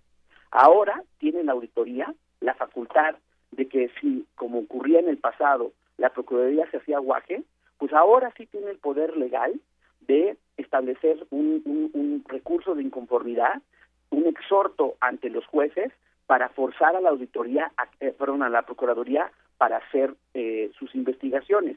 Uno pensaría que esta comisión legislativa, junto con sus colegas de la Comisión de Presupuesto y los de la Comisión de Justicia, llamarían a cuentas al procurador en lo que se está nombrando al fiscal anticorrupción, decir, bueno, señores, no necesitamos una fiscalía anticorrupción, hay hoy un órgano dentro de la PGR que investiga casos de corrupción, ese órgano que está haciendo, cómo están el estado que guardan las denuncias que ha establecido la Auditoría Superior de la Federación. También pensaría uno que en los siguientes días, en lo que se terminen de organizar los colegas del Comité de Participación Ciudadana, van a comenzar a darle seguimiento a estos hallazgos y precisamente en el marco del Comité Coordinador del Sistema Nacional Anticorrupción, pedirle tanto a la PGR como a la, eh, a la Auditoría Superior de la Federación un informe del estado que guardan las denuncias eh, que se han hecho a partir de estos hallazgos y que si encuentran que por si algún motivo pues no avanzan, se hacen guaje, etcétera, establecer en el reporte que finalmente el próximo año tendrán que hacer de la evaluación de cómo va la política eh, eh, este de combate a la corrupción, tendrán que hacer señalamientos muy precisos de estos casos diciendo, pues de nada nos sirve tener estos informes si la impunidad persiste porque tanto la auditoría como la procuraduría no le han dado seguimiento a este a estas investigaciones. Finalmente, Aquí también tiene un, un papel que jugar la Secretaría de Hacienda, porque tiene la unidad de inteligencia financiera, que es donde pueden ver perfectamente la triangulación de la lana y entonces darle los elementos a sus colegas de la Procuraduría para facilitar las investigaciones. Y si eso no se hace, si además cuando se establecen multas derivadas de estos de estos este de estos malversación de, de, recursos por parte de la auditoría las, las multas que establece la auditoría si el SAT no las cobra pues el SAT también tiene que dar cuenta del por qué no ha cobrado las multas determinadas por la auditoría. Entonces sí tenemos que ya pasar del espectáculo del escándalo acciones que realmente corrijan estos problemas mayúsculos de corrupción, en donde también hemos hablado de los problemas educativos y de, la necesidad de, tener educación de calidad, colegas. Es imposible tener educación de calidad con estos pisos de corrupción tan enraizados en nuestro sistema educativo. A ver, es que yo creo que hay algo muy interesante en lo que comentas, Marco Fernández, que es eh, de nada sirve el trabajo o sea, parece ser que la Auditoría Superior de la Federación está haciendo un trabajo, eh, pues como ornamental de alguna manera, si no, o sea, de nada sirve el trabajo, por lo que estoy entendiendo, de la Auditoría Superior de la Federación si no hay una articulación real con el Poder Legislativo, con la PGR, con la Secretaría de Hacienda, o sea, con la PGR a la cual pertenece, y con, eh, con lo que se está creando como Sistema Nacional Anticorrupción. Tú ya mencionabas al Comité Ciudadano. O sea, ya están ahí los, los, se supone que están puestos los mecanismos, lo que no hay es una voluntad de echarlos a andar, parece ser. No sé, no sé cómo lo veas tú. Es que hasta ahorita les ha salido muy barato la tranza. Esa es la verdad les ha salido muy barato el hacerse guaje en muchas de sus acciones. Y les sale muy caro eh, poner el ejemplo porque se tienen que seguir de frente consigo mismos, además. Sí, sin duda alguna. O sea, a ver, están viendo ahora la secretaria de Desarrollo Urbano de la SEDATU, la entonces secretaria de Sedesol, está haciendo, permitiendo los mismos esquemas de estas contrataciones transas a las universidades, ahora desde SEDATU. Le ha costado, eh, en términos políticos, a la señora estar haciendo, permitiendo en las secretarías a su cargo este tipo de acciones. ¿Qué hizo el, entonces nuevo secretario que lo sustituyó, ahora secretario de Hacienda, José Antonio Mir, para corregir este tipo de acciones en el tiempo que estuvo en Cedesol y ahora que está en Hacienda? Hemos visto alguna instrucción este, a, la, a la unidad de inteligencia financiera que sí depende de él para acelerar las investigaciones y coadyuvar con el procurador en estas investigaciones. El señor procurador, este eh, nuevo, que, tuvo una controversia en el sentido de pues sus antecedentes políticos como como como miembro del PRI y que pues eso pone en, duda su, su, su, independencia para hacer su trabajo, ha anunciado alguna investigación por parte de la unidad de, eh, de, que investiga los delitos cometidos por servidores públicos y en contra de, la, de la función pública? No. Entonces, mientras nosotros no estemos elevando el costo político a una serie de personas, que ya sea por tranzas o por este por por dejar hacer y dejar pasar y en ese sentido también son tranzas, si no les hacemos un costo político alto por su inacción o por o por promover acciones en contra de la de, eh, eh, a favor de la corrupción, esto va a seguir pasando. Y lo que estamos observando, colegas, es que esto produce mayores niveles de cinismo, de, cinismo porque la gente sabe que, ok, esto, esto no es ya información opaca o que, que nadie sepa, ya están con nombre y apellido y no pasa nada. No es aceptable que esto persista en el país. Y ahí sí, tanto ustedes en los medios como nosotros en la academia y la sociedad civil tenemos que estar haciendo equipo para que junto con algunos señores de la clase política que quieren hacer su trabajo bien, se haga una coalición a favor de mejores políticas públicas y en contra del combate a la corrupción, de forma que en serio se incremente el costo político de los transas y de los que las toleran. Pero a ver, Marco, en ese sentido, eh, ¿dónde queda la Auditoría Superior de la Federación? ¿Está funcionando el ejercicio que hace año con año eh, o no funciona o también eso se tendría que replantear? Pues yo, con franqueza, y se los he dicho de forma directa, pues tienen que dar cuenta del estado que guardan las renuncias que establecen, por ejemplo, y qué pasó con las multas. Por supuesto que ellos no tienen la facultad de cobrarlas. Por supuesto que en términos penales la investigación la tiene que hacer la Procuraduría. Pero yo les he dicho, eso no es pretexto para no informarle a la gente una vez que ellos tienen los hallazgos y establecieron las denuncias penales o las multas respectivas, lavarse las manos y que a ver quién quién fue el que las cobró. Sí pueden decir, nosotros determinamos tantas multas, se las hemos informado al SAT, hemos pedido información al SAT y el SAT ha cobrado tanto y ha dejado de cobrar por estas razones tal monto. Eso hasta ahorita no ocurre ellos podrían decir hemos establecido la, denuncia ante la fiscalía ante la ante la procuraduría y está en, en, está en seguimiento en estos términos la investigación es que el símil y cuando me dicen es que eso no lo podemos hacer el símil que yo contesto eh, en contra de su oposición es decir ellos son por decirlo de alguna manera abogados del país si tú tuvieras un problema alguien te comete un fraude y contratas un abogado y establece eh, la denuncia, tú esperarías que ese abogado esté dando seguimiento en el Ministerio Público para ver qué pasó con, con esa denuncia que estableciste. No que tuvieras un abogado que establece la denuncia y nunca se vuelve a parar en el Ministerio Público para saber qué pasó con la denuncia que estableciste. Pues ese es exactamente el mismo símil. Los señores de la, del jurídico de la Auditoría Superior de la Federación tienen que estar dando seguimiento a esas denuncias que establecen y dar cuentas de precisamente si observan que la Procuraduría por algún motivo se está haciendo guaje, pues para eso se les dio la nueva facultad, para poder inconformarse ante los juzgados y, que el juzgado instruya en caso dado a la Procuraduría a acelerar las investigaciones. Pero si no lo hacen, pues entonces tenemos que también nosotros llamar a cuentas a gente de la, de la auditoría para que cumpla con sus funciones.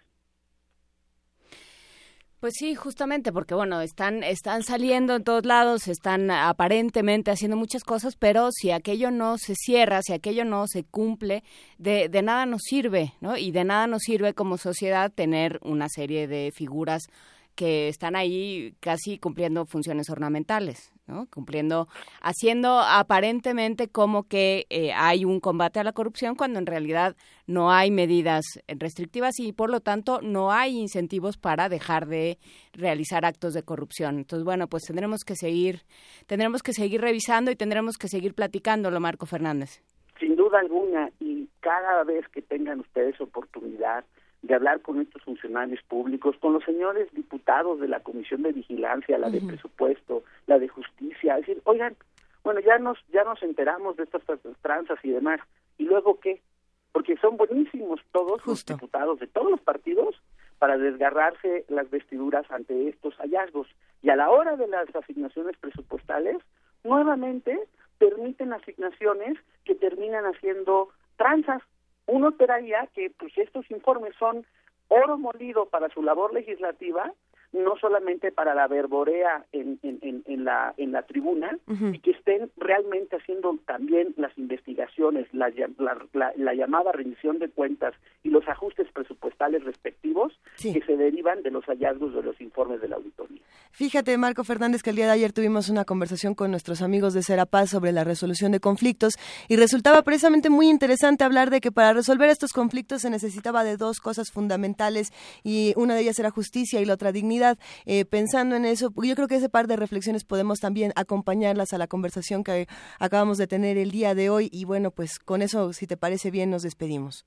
Muchísimas gracias como siempre. Sin duda alguna son elementos eh, como los que mencionas fundamentales para dar una batalla en la que no nos podemos resignar a seguir siendo testigos este, de estos problemas recurrentes de corrupción y ineficiencia en el gasto educativo. Va un inmenso abrazo para ti. Muchísimas gracias, Marco Fernández. Hablemos muy pronto.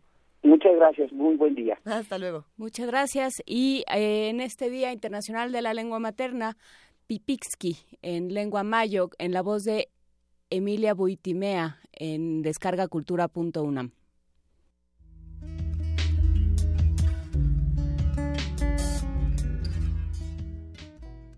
Pipiski. Emilian Buitimea.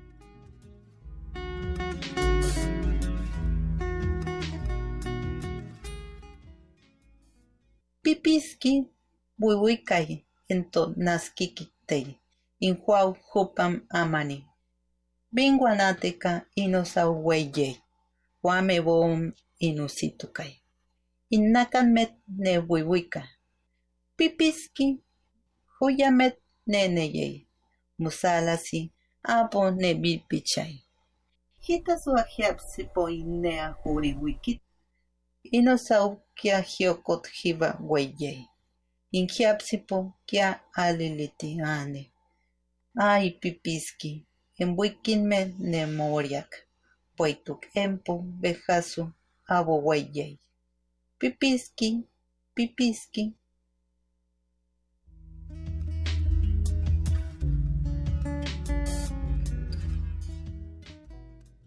Pipiski.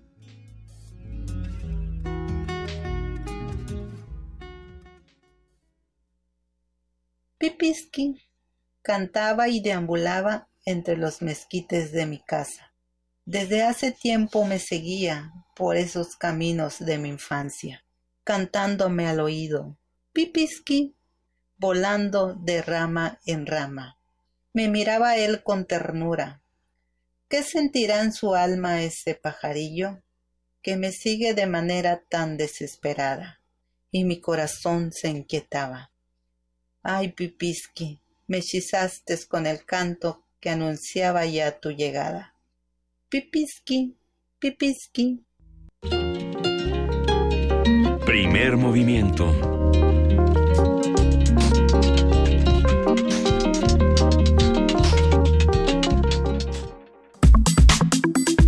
Nota Internacional. El domingo pasado se llevaron a cabo las elecciones presidenciales de Ecuador, en las que Lenin Moreno, el candidato oficialista, obtuvo la, mayoría de los votos con el 88% de los sufragios contabilizados. Sin embargo, el Consejo Nacional Electoral de Ecuador informó que hasta dentro de tres días se publicarán los resultados definitivos y se conocerá quién será el sucesor de Rafael Correa en el gobierno. Los candidatos Lenin Moreno y el exbanquero y empresario Guillermo Lazo podrían competir en una segunda vuelta si Moreno no consigue el 40% de los votos, que necesitaría menos de un punto porcentual más a su favor para resultar ganador. La Constitución ecuatoriana establece que para que un binomio presidencial gane en primera vuelta debe obtener al menos el 50% de los votos o el 40% si hay una diferencia por lo menos de 10% por encima de los demás candidatos. Suena muy complicado lo que está ocurriendo en Ecuador, pero ahorita lo vamos a ir diseccionando lentamente. Lo vamos a platicar en efecto con el doctor Horacio Vives, él es licenciado en Ciencia Política por el Instituto Tecnológico Autónomo de México y doctor en Ciencia Política por la Universidad de Belgrano en Argentina. ¿Cómo estás, Horacio Vives? Buenos días. Pues muy contento de estar con ustedes. Buenos días, ¿cómo les va? Estamos un poco, bueno, no sé, no, creo que la palabra sea confundidos, pero en redes sociales, por ejemplo, eh, sí hay una confusión tremenda con lo que está ocurriendo en Ecuador. Hay quienes dicen que si es fraude, que si no es fraude, que qué está pasando, que la incertidumbre, que el caos. Eh, ¿Cómo se vive en estas elecciones tan complejas y tan interesantes? Pues mira, en efecto, me quedo con esto último que señalas que son elecciones muy interesantes por varias razones. Eh, en primer lugar, pues por los resultados, ¿no? Desde la perspectiva de la autoridad electoral, es como esta suerte de tormenta perfecta, eh, porque teniendo el 90% de, las, eh, de los resultados de las casillas, pues no está en condiciones eh, de salir a dar un resultado definitivo. Y además este resultado definitivo tendría una importancia brutal, porque si llegara a darse el caso de que mm, Alianza País, Lenin Moreno, gana el 40% de, de los votos y como pareciera mucho más difícil que Guillermo Lazo, que trae el 28.4, eh, eh, alcance el 30, pues sencillamente la autoridad electoral le tendría que levantar la mano al candidato del gobierno, lo cual es una cosa muy complicada en un escenario de tremenda incertidumbre. Por el contrario, eh, si llegara a cumplirse esta tendencia de que mm, Lenin no llega al 40%, Ajá eh, pues eso nos llevaría a una segunda vuelta el 2 de abril, ¿no? ¿Qué es lo más probable? Eh, parece ser que es lo más probable, digamos, las, las tendencias ya que, se andan moviendo eh, cada vez un punto porcentual más de, casillas obtenidas, pues dan, dan, a, mm, dan, muestran esto, ¿no? Que iríamos a una segunda vuelta en, el 2 de abril. Pero esto es lo interesante, ¿no? Que justamente el hecho de que la autoridad no haya salido a explicar eh, con claridad dónde estamos parados, pues se ha prestado a toda esta eh, situación de, de, fraudes. Hace eh, unos minutos antes de entrar acá bien estaba viendo un reporte de de CNN en el cual este pues entrevistaban al, al líder de de Creo Suma, que es el partido, la alianza de, de, Guillermo Lazo, diciendo que se habían encontrado este actas y registros electorales eh, en las calles, en los botes de basura. Y pues también esa fue una de las razones que dio mm, Juan Pablo Pozo, el presidente del Consejo Nacional Electoral, de que había inconsistencias a las actas. Entonces, pues nos estamos eh, acercando a un escenario en realidad muy complejo y que va a polarizar más a un país de por sí ya pues políticamente muy dividido, ¿no? Eh, eso, mm, eso quería yo preguntarte. ¿Cómo llega Ecuador a esta elección?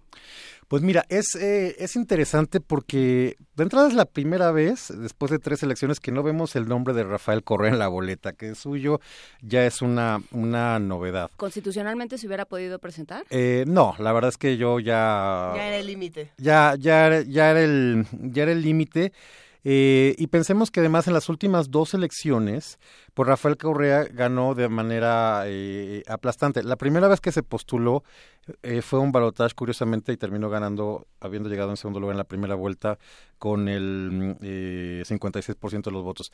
Pero a partir de ahí pudo pues prácticamente hacer muy rápido una reforma constitucional que le permitió tener este eh, proyecto político eh, bastante hegemónico y durante 10 años, pues la verdad es que no se movía una hoja si no contaba con el veto, digo, con el con el voto de con el voto y con el veto de Rafael eh, Correa. Entonces, ¿qué es lo que encontramos en este momento que me parece muy eh, interesante? Que de alguna manera se está jugando estos 10 años de la llamada Revolución Ciudadana y también es el, el, el, impacto que tiene para la región pues la suerte de estos eh, llamados gobiernos progresistas. Ya vimos que en el caso de, Venezuela y de Brasil, pues no resultaron exitosos porque a pesar de haber tenido líderes muy carismáticos como Hugo Chávez y mm, en, Venezuela y, Lula en, en Brasil, pues Venezuela está ahora al borde del colapso democrático y bueno, Dilma cayó en un impeachment. Entonces, esto me parece muy eh, interesante porque Ecuador de alguna manera eh, marcaría de hacia dónde va a estar la suerte de estos eh, gobiernos. Puede ser el caso, como el argentino, que en una segunda vuelta el candidato de centro derecha terminó ganando y que se hizo una autocorrección, que probablemente sea lo que nos estemos acercando en Ecuador, porque es interesante ver que las, las opciones de derecha no se pusieron de acuerdo en el caso de Cintia eh, Viteri, que era la candidata del, del, Partido Social Cristiano, y en la elección del domingo pues fue esta suerte de interna de, de la derecha, dado que antes no pudieron llegar eh, unidos, pero entendió muy bien el mensaje y desde el momento uno que reconoció su derrota con un lejano 16%, dijo, a ver, no, les pido a mis seguidores que en caso de presentarse una segunda vuelta, eh, pues eh, voten por, por Guillermo Lazo. Entonces es muy interesante porque lo que se está jugando aquí es un punto para ganar en primera vuelta o tratar de juntar 10 o 12 puntos más para ganar por eh, mayoría em, eh, simple en, el, en, la elección del próximo 2 de abril, ¿no? Eventualmente. A ver, precisamente la, otra pregunta que, traíamos por acá era, ¿qué, ¿qué define estas elecciones para el resto de Latinoamérica? Pues mira, creo que se definen eh, muchas cosas. Creo que algo que es el denominador común es que el ciclo económico que ayudó a estos eh, gobiernos en definitiva se acabó. Ecuador en 2011 creció a tasas del 7,9, 8, 8%. Argentina andaba más o menos en esas fechas, por eso Cristina se pudo reelegir en, eh, en primera vuelta con un 54%. En fin, digamos, fue este modelo en el cual eh, estos países de la región tenían arcas llenas y que permitieron establecer eh, políticas asistenciales que de alguna manera ayudaron a reducir la, la pobreza y mejorar muchos indicadores eh, sociales. De suyo esto no, no está mal.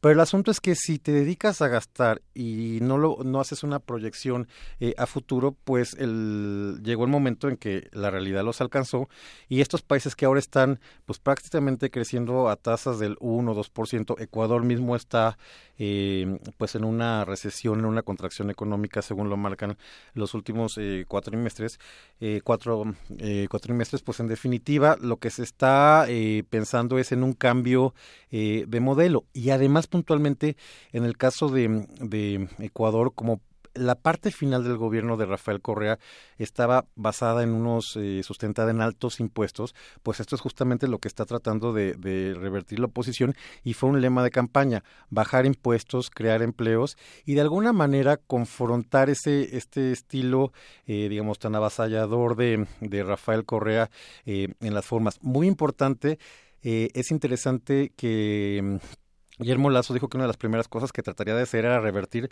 la famosa eh, ley de medios que generó tanta polémica en Ecuador, porque eh, Rafael Correa fue esta suerte de eh, candil de la calle y oscuridad de la casa. Fue el gran defensor de Julián Assange, que por cierto también podría ser una de las primeras consecuencias en caso de ganar él, manteniéndolo en, en la embajada de de Ecuador en, en Londres eh, y eventualmente pues todas estas eh, políticas se podrían empezar a revertir, ¿no?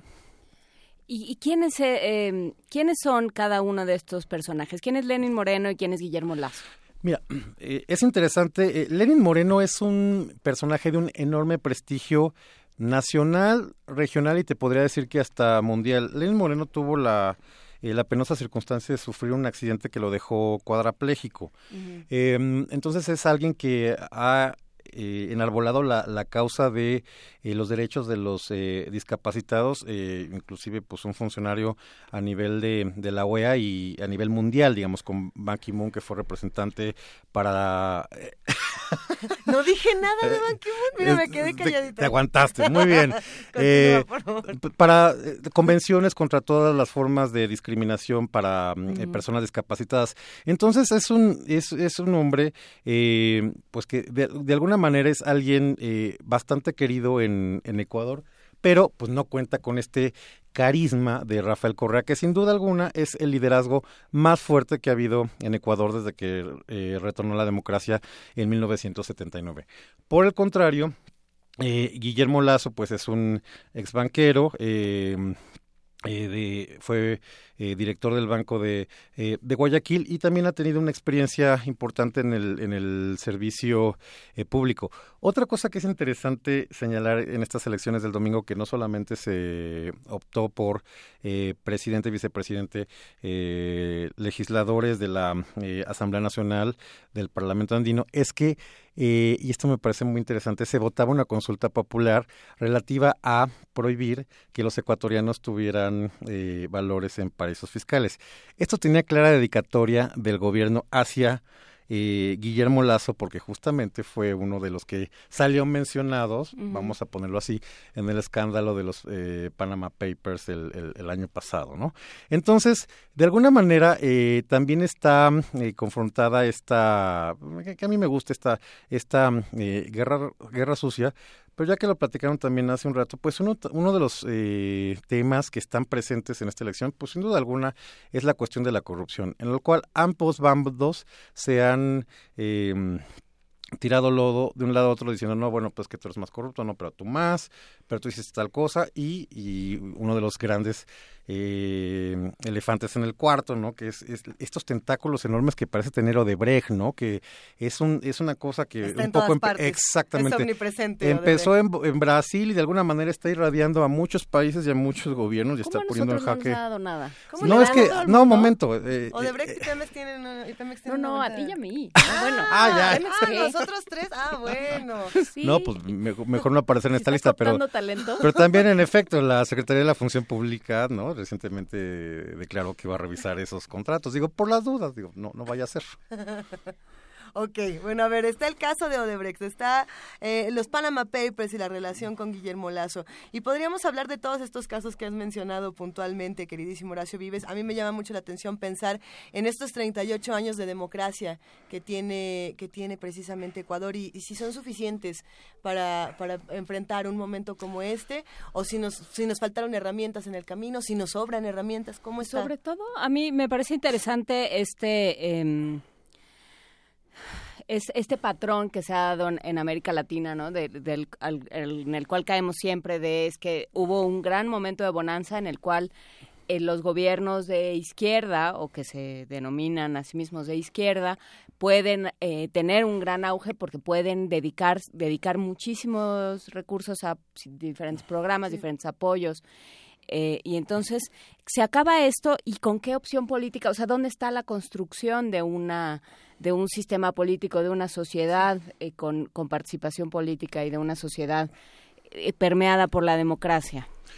Eh, bueno, dos partes para responder esto. en primer lugar, lo que señala Luisa, pues es muy importante. A ver, yo analizando los últimos tres resultados de las elecciones en, Ecuador, que ganó Rafael Correa y la Alianza País de manera, este, imbatible, ¿no?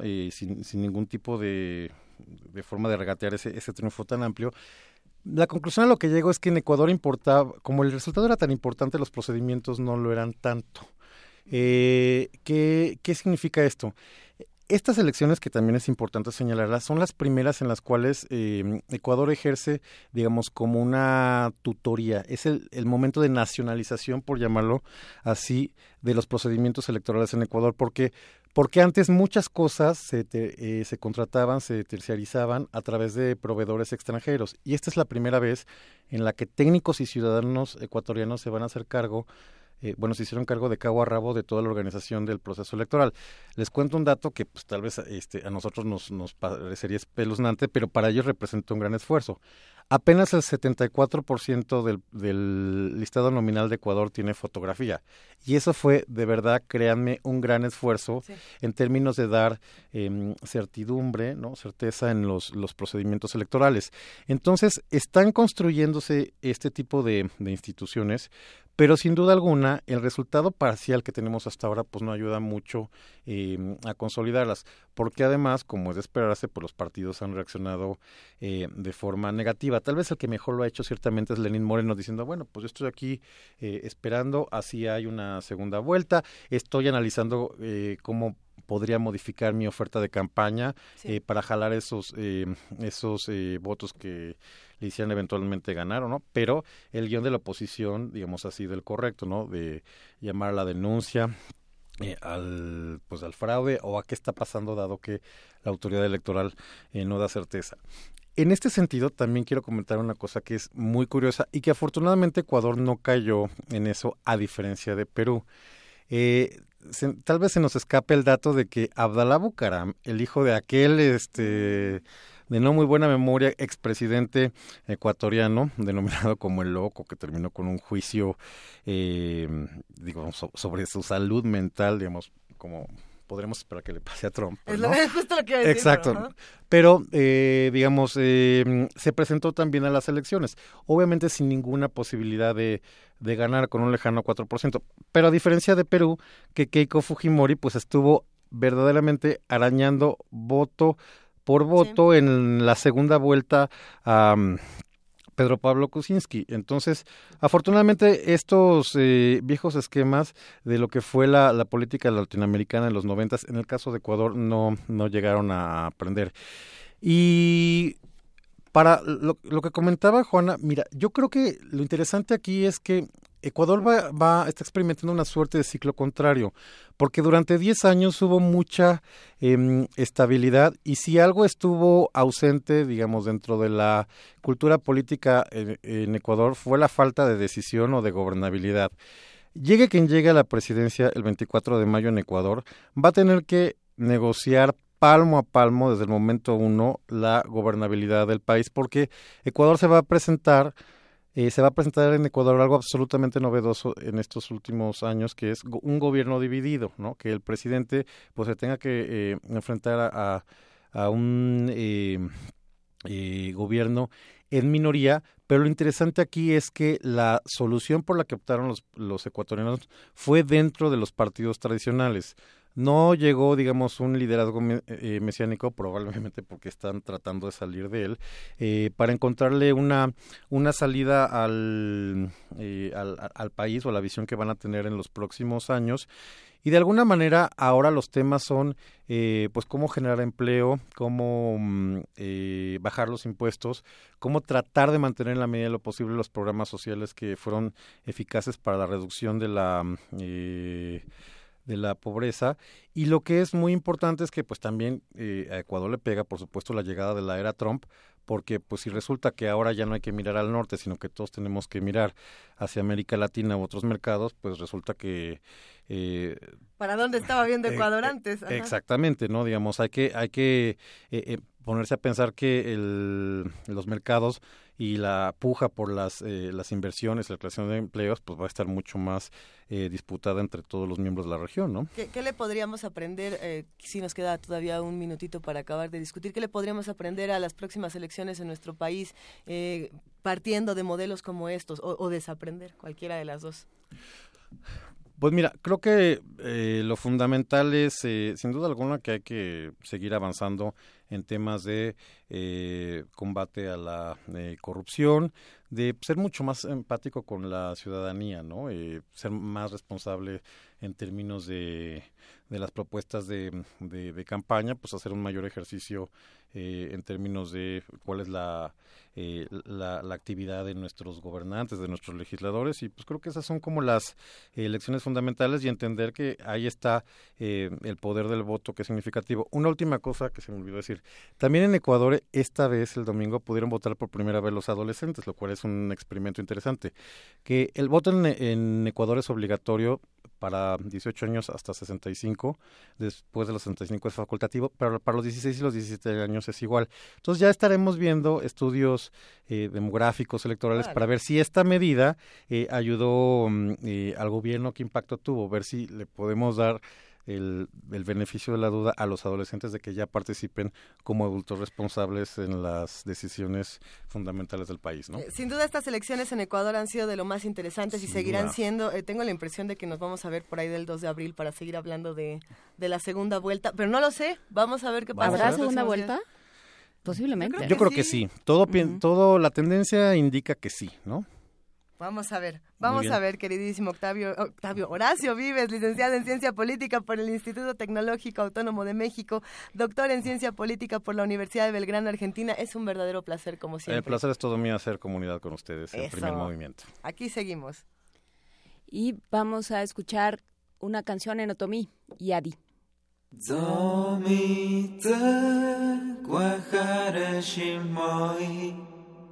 Naranja, pie amahoja, nuni yazi di yorma muibe, ngati yadi, ngati yadi, nurapa, danugo animi, besta găpec mă mâiga, naziță, dior răbășui, ngahati yadi, ngahati yadi, damin toya ya,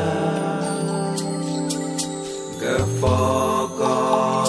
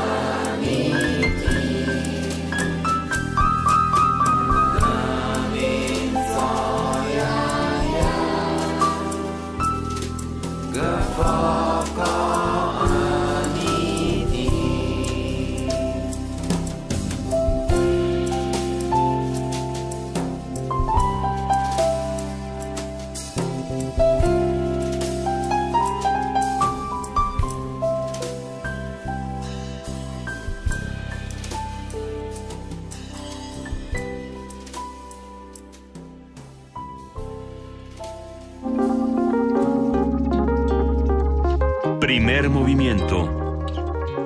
Hacemos comunidad.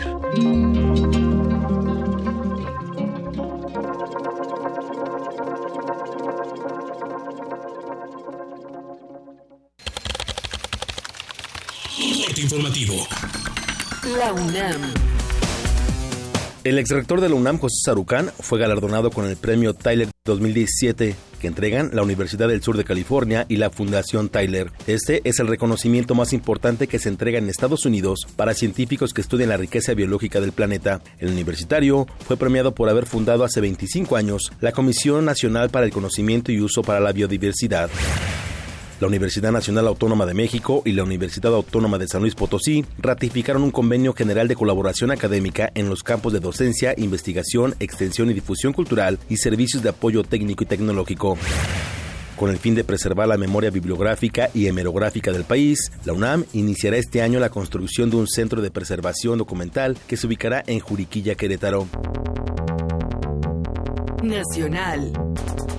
La Auditoría Superior de la Federación informó que durante 2015 el Senado utilizó de manera incorrecta 234 millones de pesos. Además, detectó que la Cámara Alta obtuvo 33 millones 524 mil 600 pesos de ingresos excedentes que transfirió a diversas partidas de gasto. El gasto diario promedio en alimentación y movilidad para una familia de 3 a 4 integrantes en la Ciudad de México y el área metropolitana asciende a 445 pesos, cifra que no puede ser cubierta con el salario mínimo, aun si todos trabajan, reveló un estudio de la Escuela Nacional de Trabajo Social de la UNAM. Internacional. Al ser cuestionado sobre la política migratoria de Europa con África, el presidente François Hollande criticó la propuesta de su homólogo estadounidense Donald Trump para construir un muro en la frontera con México. Si cada país se enfrentara a esta situación, ¿qué pasaría? ¿Haríamos muros como en otros países, en otro continente? ¿Les pediríamos a los vecinos que paguen el muro? ¿Cómo se vería eso? ¿Cómo se vería si Europa erigiera murallas y le pidiera a los países africanos que las paguen? Luego de que Donald Trump criticara las políticas migratorias de Suecia, el primer ministro de ese país europeo, Stefan Löfven, aseguró que el mandatario americano hizo juicios erróneos sobre su nación. Fui sorprendido por los comentarios hechos sobre Suecia este fin de semana. Si el presidente Trump toma decisiones contra Suecia, solo puedo decir que Suecia supera a otros países en prácticamente todo. La Organización para la Cooperación y el Desarrollo Económico indica que tenemos un desarrollo económico muy fuerte en términos de, por ejemplo, el PIB per cápita. La Comisión Europea afirma que Suecia es el país más innovador de Europa. El vicepresidente de Estados Unidos, Mike Pence, señaló que su país espera que los miembros de la OTAN aumenten su contribución a la organización. El compromiso de Estados Unidos con la OTAN está claro. Estados Unidos hará su parte, pero la defensa de Europa requiere el compromiso de Europa tanto como el nuestro. El presidente Donald Trump nombró al teniente general Ever Raymond McMaster nuevo asesor de seguridad nacional.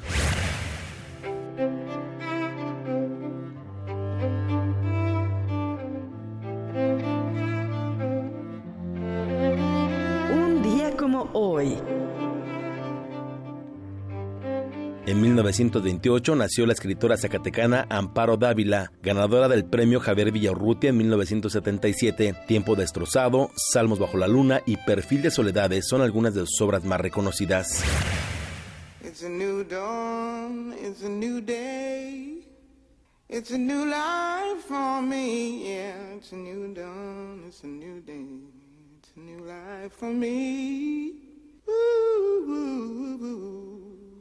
And I'm feeling good.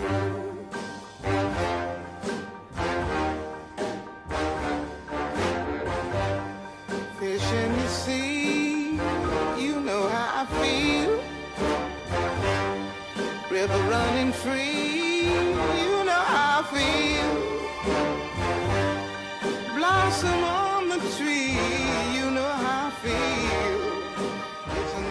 En 1933 nació la cantante estadounidense Nina Simone, ícono en géneros como el jazz y el blues.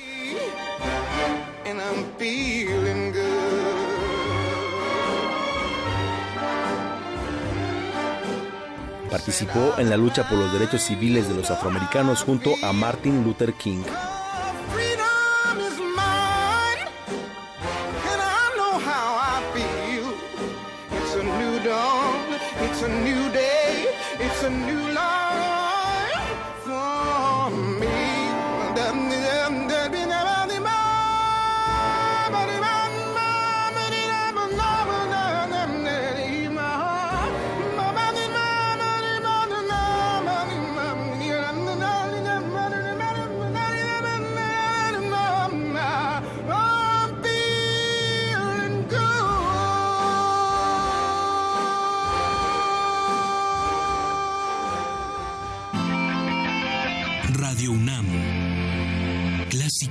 Informativa.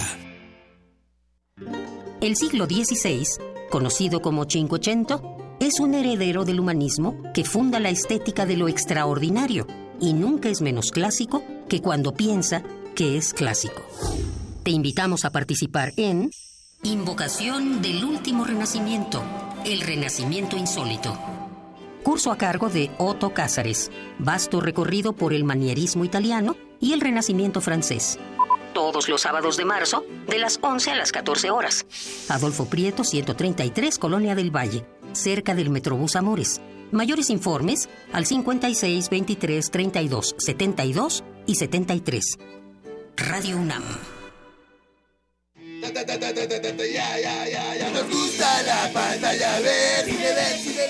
Sí, este año nos pusimos punks. El retorno a la razón. Diario vivo del FICUNAM 2017. Escúchalo a las 20 horas a partir del 21 de febrero y hasta el 1 de marzo por el 96.1 de FM, Radio UNAM. Mueve la cabeza al ritmo del cine. ¡Ya llegué! ¡Voy de delantero! No, ya empezó el partido. Oigan, sí llegué. Espérenme. Oh, ya se fueron. Eh, eh, ¡Espérenme! Ah, ya no salí en la foto. Bueno, me tomo mi selfie solo. No te quedes fuera. Si cumpliste 18 es momento de sacar tu INE y participar en las decisiones del país. Ya tengo mi INE. No me volveré a quedar fuera. Instituto Nacional Electoral, INE. Con letras y palabras surcamos el espacio y el tiempo. Parvadas de papel. En la 38 Feria Internacional del Libro del Palacio de Minería. Escúchanos en vivo del 23 de febrero al 6 de marzo, de 4 a 6 de la tarde, a través del 96.1 de FM. Radio UNAM. En 1976, la inconformidad se volvió estridencia. La rebeldía, un lenguaje de protesta. Llega a México la exposición Punk, sus rastros en el arte contemporáneo. Más de 40 artistas nacionales e internacionales exponen alrededor de la influencia de este movimiento en el arte contemporáneo. Museo Universitario del Chopo. Hasta el 26 de marzo. Más información en www.chopo.unam.mx.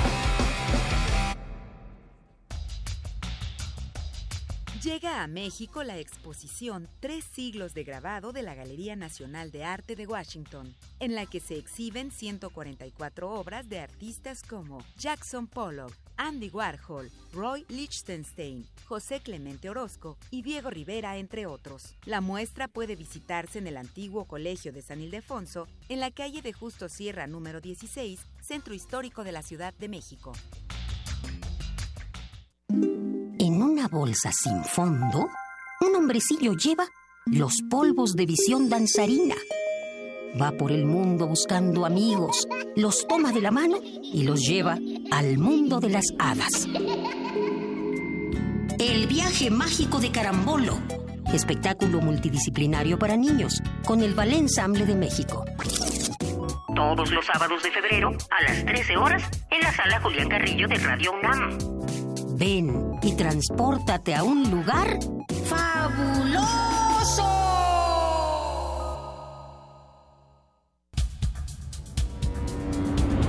Muy buenas tardes, bienvenidos sean todos ustedes a Prisma RU por Radio UNAM. Yo soy Deyanira Morán. Esta es la información deportiva. Se homologarán todos los procedimientos. Hasta aquí el reporte. Zarpazo RU.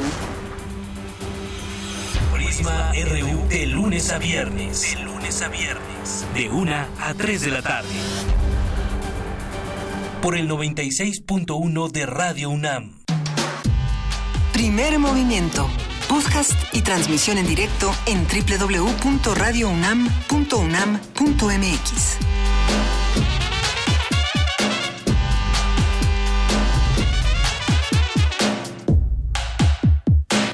Ya son las 9 de la mañana con 10 minutos, tercera hora de primer movimiento. Juana Inés de esa y Luisa Iglesias aquí con ustedes, discutiendo fuera de cabina los temas que, se han abordado en este programa. Si les han gustado, si no les han gustado, eh, les mandamos a todos un gran abrazo. Por aquí a Rosario Martínez, al Zarco R. Guillermo, a Juan Mario Pérez, que ya está por acá preparándose para la siguiente mesa y nos, nos comenta, sí merezco llegar a primer movimiento, sí merezco llegar a primer movimiento. Y bueno, este chiste yo creo que no va a parar en un buen rato. Así que vamos a y vamos a reinterpretar las noticias y a releer el mundo. Una manera de hacerlo, querida Juana Inés, es a través del cine, por ejemplo. Por ejemplo, tenemos eh, otros 10, no, otros 5 pases dobles para ir a Ficunam, a la gala Ficunam en el Teatro de la Ciudad, el lunes 27 de febrero a las 7 y media de la noche en el Teatro de la Ciudad, repito, para que les quede muy claro. Vamos a ver Rester Vertical de Alain Giraudy, o Giraudy, más bien, eh, Rester Vertical de Alan Rigotti. Rester Vertical, claro. Quédese, quede separado. ¿Quede separado? Quede separado. Rester Vertical. Eh, este próximo lunes 27 de febrero en el Teatro de la Ciudad a las siete y media de la noche tenemos cinco pases dobles que vamos a dar por Twitter. No, por vamos teléfono. A dar por teléfono. Eh, llame usted y dígale a Vania Nuche que quiere boletos para el FICUNAM y se puede llevar un pase doble con muchísimo gusto. Una vez más repetimos el teléfono 55 36 43 39, va de nuevo 55 36 43 39 para todos los que quieran asistir a FICUNAM y recuerden que si no se ganan boleto no se preocupen porque de todas maneras eh, la taquilla siempre está abierta para que puedan asistir a este maravilloso festival. Eh, van a pasar muchísimas cosas más aquí en Primer Movimiento, los invitamos a que se queden con nosotros y a que nos escriban. Estamos en arroba P Movimiento, en diagonal Primer Movimiento UNAM y como les decíamos en el teléfono 55 36 43 39. Para todos los que quieran participar en Poesía Necesaria, tenemos un correo electrónico que es primermovimientounam arroba gmail.com. Ahí nos pueden mandar en un archivo MP3 WAV o de audio, eh, que además pueden grabar hasta con su teléfono inteligente, eh, su poema, con que nos digan quiénes son, de quién es el poema, por qué lo quieren compartir ya con eso. Y si tienen alguna duda de cómo, de cómo grabar esto, de cómo enviarlo, con muchísimo gusto, si nos escriben a primermovimientounam.gmail.com o a cualquiera de nuestras redes sociales, le vamos a ir explicando ¿Ya cuando vamos a sacar el video tutorial, Juan Inés? Pues nada más que lo escriba, pero pues... Al rato hacemos uno. Vamos a hacer un video tutorial de cómo mandar poesía necesaria. Y bueno, precisamente nos vamos en este momento a la poesía necesaria y vamos a seguir discutiendo muchos temas más. Quédense con nosotros que todavía no llega el momento de poesía necesaria, tenemos una nota para todos ustedes, precisamente hablando del Día Internacional de la Lengua Materna. Desde 1999, el 21 de febrero se conmemora como el Día Internacional de la Lengua Materna. El objetivo es conservar la diversidad cultural a fin de incrementar la identidad de cada población en el mundo. Bueno, toda esta información la tiene nuestra compañera Virginia Sánchez, vamos a escucharla. El lenguaje es el sistema de signos que fundamenta la comunicación humana. Las lenguas maternas son aquellas que se aprenden en el entorno familiar y social y a través de las cuales se va conformando la identidad colectiva y cultural. Según datos de la UNESCO, en el mundo existen alrededor de 7.000 idiomas, de los cuales más del 50% se encuentran en riesgo de desaparecer. Con el objetivo de promover el multilingüismo y la diversidad cultural, a partir de 1999, cada 21 de febrero se conmemora el Día Internacional de la Lengua Materna. La doctora Concepción Company, académica del Instituto de Investigaciones Filológicas, analiza para Radio UNAM la importancia de esta fecha y los eventos que en torno a ella organizarán este martes instituciones como el Colegio Nacional. A mí me parece que es importantísimo que se le dé visibilidad al otro y se le dé voz al otro, a cualquier otra edad, porque es una señal de respeto pero también es particularmente importante porque son lenguas cuyos hablantes muchas veces no tienen la seguridad de que su lengua debe ser motivo de orgullo y que sea un patrimonio para ellos. Eso también hay que reeducar y hay que dar ese discurso oficial. Todas son lenguas, no unas son dialectos y otras son lenguas. Company plantea que sería relevante que durante los actos oficiales los discursos fueran traducidos a tres o cuatro de las lenguas que se hablan en México. En nuestro país, la mayoría de los habitantes habla básicamente el español. Sin embargo, más de 6 millones se comunican a través de una de las 68 lenguas indígenas que existen. El náhuatl, maya, mixteco, celtal y zapoteco son las lenguas maternas más habladas.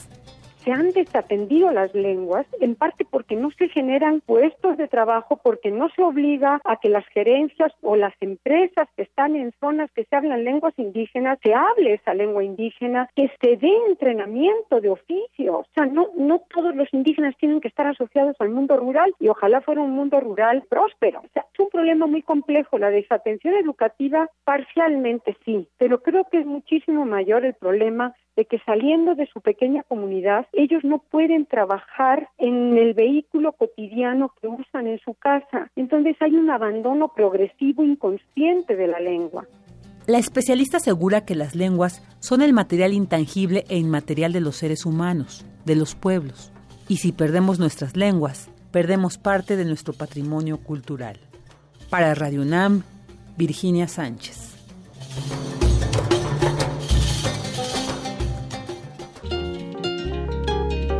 Primer movimiento.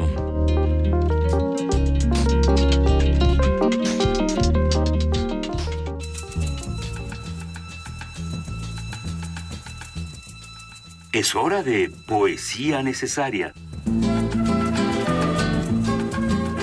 Es momento de poesía necesaria, querida Juana Inés de esa, y tienes una sorpresa para todos los que nos escuchan. Pues sí, eh, aprovechando y eh, no sé si aprovechando, pero bueno, pues los días conmemorativos teníamos, tú tenías esa discusión y yo la tenía por interpósita persona con José del Val, porque tú me la contaste, sobre los días conmemorativos y, y, si sirven, si no sirven. Y yo creo que, bueno, sirven por lo menos para, para voltear los ojos hacia, hacia un problema y hacia una población.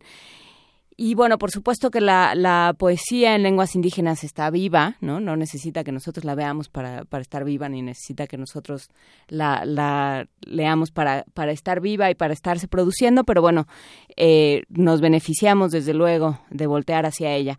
De Manuel Espinosa Zainos, un poeta tachihuín, totonaco de Puebla, hay árboles asesinados. Hay árboles asesinados porque crecen sus ramas porque dan frutos, porque producen buena sombra. Por eso hay árboles cojos, árboles estériles, árboles que no se acostumbran a crecer en otros campos, heridos de ojo a ojo, de labio a labio, de oreja a oreja. Pero mientras haya viejos troncos y cántaros de lluvia, brotarán pequeñas hojas para alimentar la memoria de los pájaros sobre el desierto de los días. Primer movimiento. Hacemos comunidad.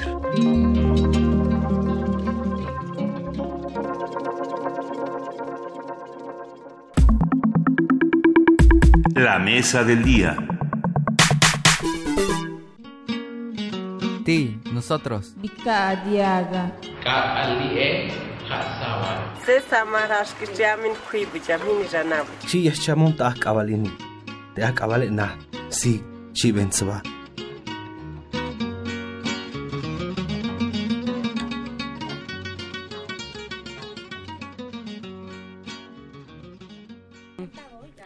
En el artículo segundo de la Constitución Política de los Estados Unidos Mexicanos se reconoce a nuestro país como una nación multicultural y se garantiza el derecho a la autonomía de los pueblos y comunidades indígenas para que preserven y enriquezcan sus lenguas, saberes y todos los elementos que constituyen su cultura e identidad. Cada 21 de febrero se conmemora el Día Internacional de la Lengua Materna, proclamado en 1999 por la Conferencia General de la UNESCO, la Organización de las Naciones Unidas para la Educación, la Ciencia y la Cultura, con el objetivo de promover el multilingüismo y la diversidad cultural. Esta celebración abre el espacio para la reflexión sobre la diversidad cultural y la lingüística, así como el pluralismo jurídico a fin de incrementar los avances en materia de procuración e impartición de justicia para las comunidades indígenas. Con motivo del Día Internacional de la Lengua Materna hablaremos sobre qué entendemos por este concepto, qué nos dice, cómo se estudia y por qué es importante visibilizarla. Nos acompaña José Manuel del Val Blanco, el es director del Programa Universitario de Estudios de la Diversidad Cultural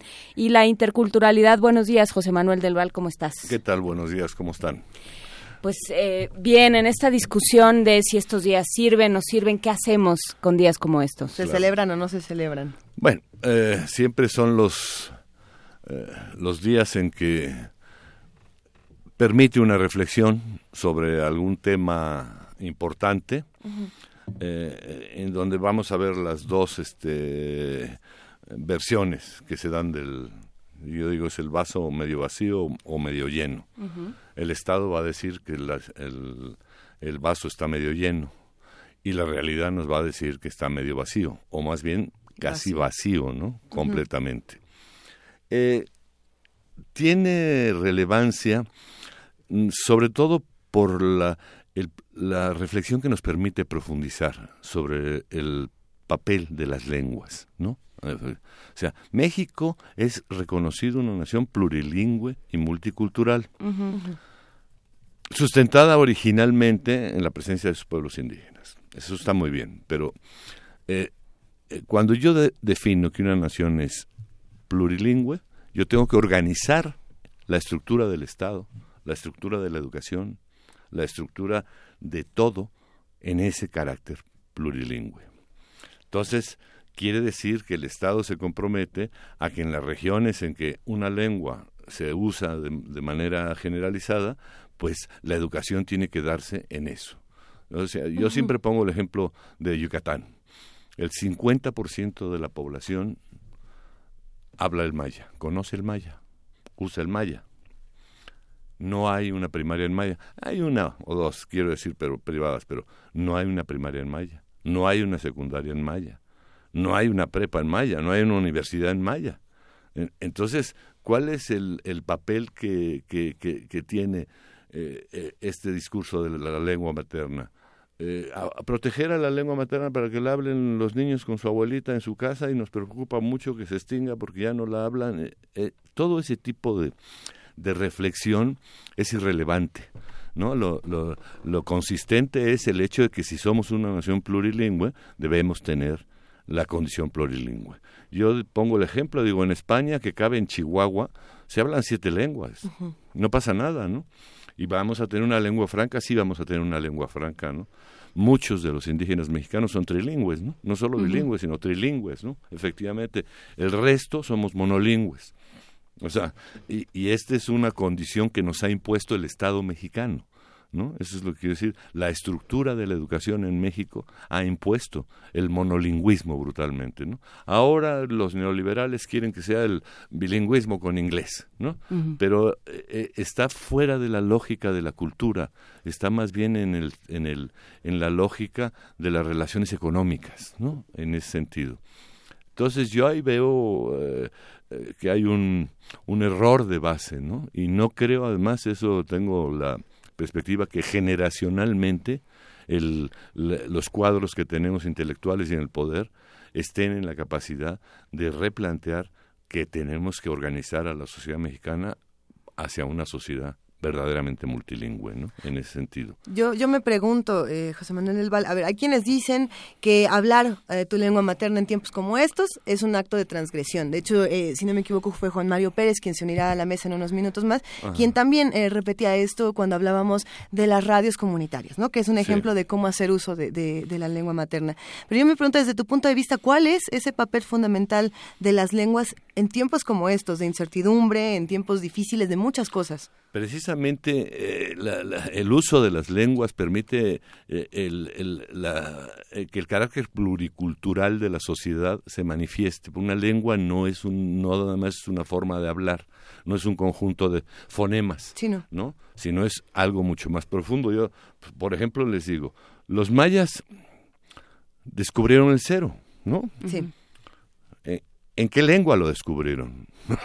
Ah, qué belleza. Dices, ¿eh? En maya. Dices, en maya. Y, eran unos expertos eh, cosmólogos. Eh, ¿En qué lengua construyeron la cosmología? En maya.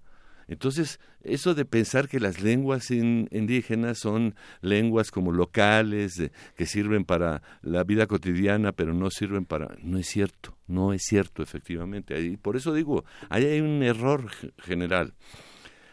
Eh, se han conservado las lenguas. Parte que se hayan conservado las lenguas, porque resulta que los curas, cuando llegaron en la, conquista, hubo un grupo que mm, de enormemente preocupados por, por la evangelización que tomaron la estrategia de generar las, las, las, las eh, la escritura de, de, todas las lenguas para la Biblia, etcétera, etcétera, etcétera. Pero la obra lingüística de 1576 es la más importante que ve en el mundo en ese momento, ¿no? Efectivamente. Y se codificaron un conjunto de lenguas escritas, efectivamente, ¿no? Que eso les ha permitido una cierta posibilidad de continuidad, ¿no? Pero en ese sentido lo que quiero decir es que es que hay miedo a una lengua, hay, miedo a las lenguas. Yo pongo el ejemplo de del DF, ¿no? La cantidad de palabras que usamos en náhuatl es extraordinaria, ¿no? le pedimos a Carlos Montemayor que nos hiciera un diccionario del español en, en el, eh, del náhuatl en el español de México, ¿no? Es un diccionario de 280 páginas, ¿no? Donde te das cuenta que casi todo está nombrado, las flores, las frutas, los, los lugares, las, todo, en náhuatl. Y no nos enseñan náhuatl, ¿no? No, no sería elemental que los niños en quinto o sexto de primaria eh, con sus maestros jugaran con unas cartillas para decir, mira, de lo que dices esto es náhuatl. O sea, si empezamos a por ahí, empezaremos a ver que en el habla cotidiana en México hay un porcentaje importante de náhuatl, que no lo reconocemos como náhuatl. Entonces, a la larga, cuando este país sea en serio, o sea, decir, cuando pase toda esta locura del, del neoliberalismo y, todo este tipo de cosas, se va a empezar a producir ese fenómeno, ¿no? Un fenómeno donde se va a desarrollar aquí en el Valle de México, el Anáhuac, no la Ciudad de México, que eso es un error, pero es discutir en otro momento. El, el náhuatl va a ser una lengua de uso cotidiano y el español también. Y en la zona maya, el maya y el español también. En fin, eh, quiero decir, hacia ahí anota las transformaciones constitucionales, pero hay una especie de, de, cinismo o de esquizofrenia donde se construyen leyes, se construyen derechos y no se, no se ejecutan y no se aplican y además no hay nadie que sancione el que no se ejecuten y no se apliquen. ¿no?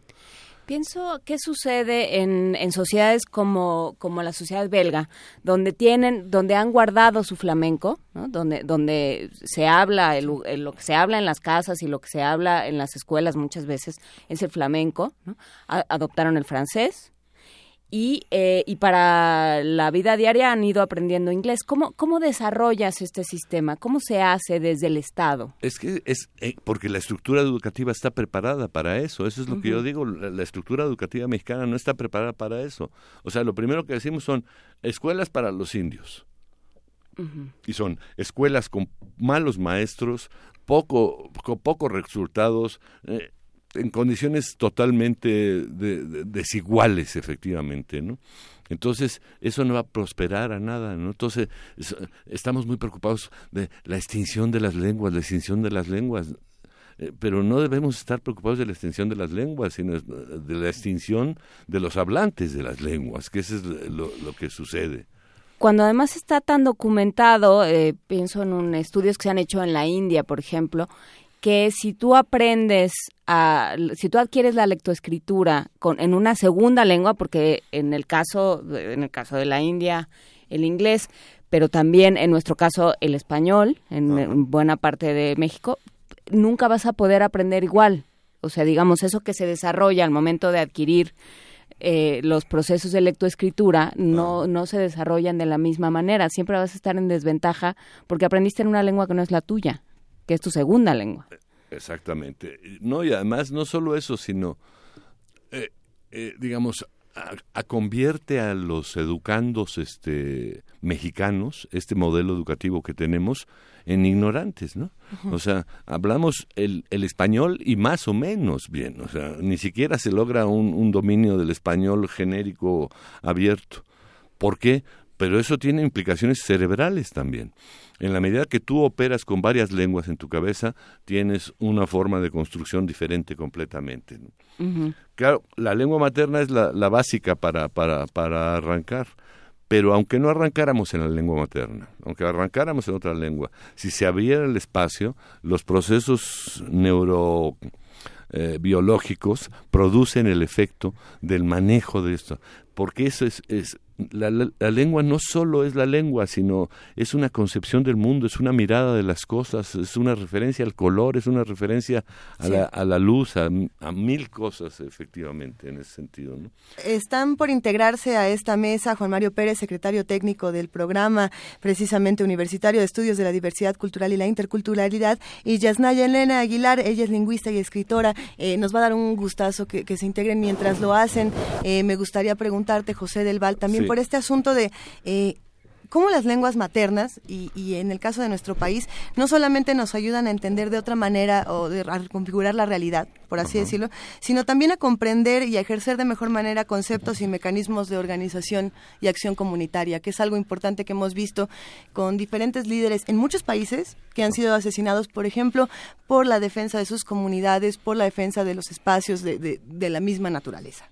Sí, no, lo que pasa es que está muy vinculado la, la, la, la lengua a la comunidad, a la estructura de las familias eh, en, en, ese sentido. Y la, el, ataque sistemático ¿no? de homogeneización, pues es el que va contra las lenguas, eh, evidentemente, ¿no? Y es un modelo educativo homogenizante, pero brutalmente homogenizante en ese sentido, ¿no? Y la desigualdad en todo lo otro efectivamente, ¿no? Ahora cada vez más resulta que en el presupuesto de educación de 2017 en los recursos destinados para la educación indígena que están en, en, el campo de inclusión y no sé qué, son el 50% menos que el, que el año anterior. O sea, quiere decir que vamos para adelante yendo para atrás, ¿no? En ese sentido, ¿no? Con menos recursos, efectivamente, ¿no? y la, y la poca importancia de la gente al, al, al reconocimiento este de las lenguas como forma de construcción. Yo, por eso digo lo, de los mayas, el ejemplo que puse, me parece elemental. Si, si, ellos inventaron el cero y eran cosmólogos, era, lo, lo hacían en maya, ¿no?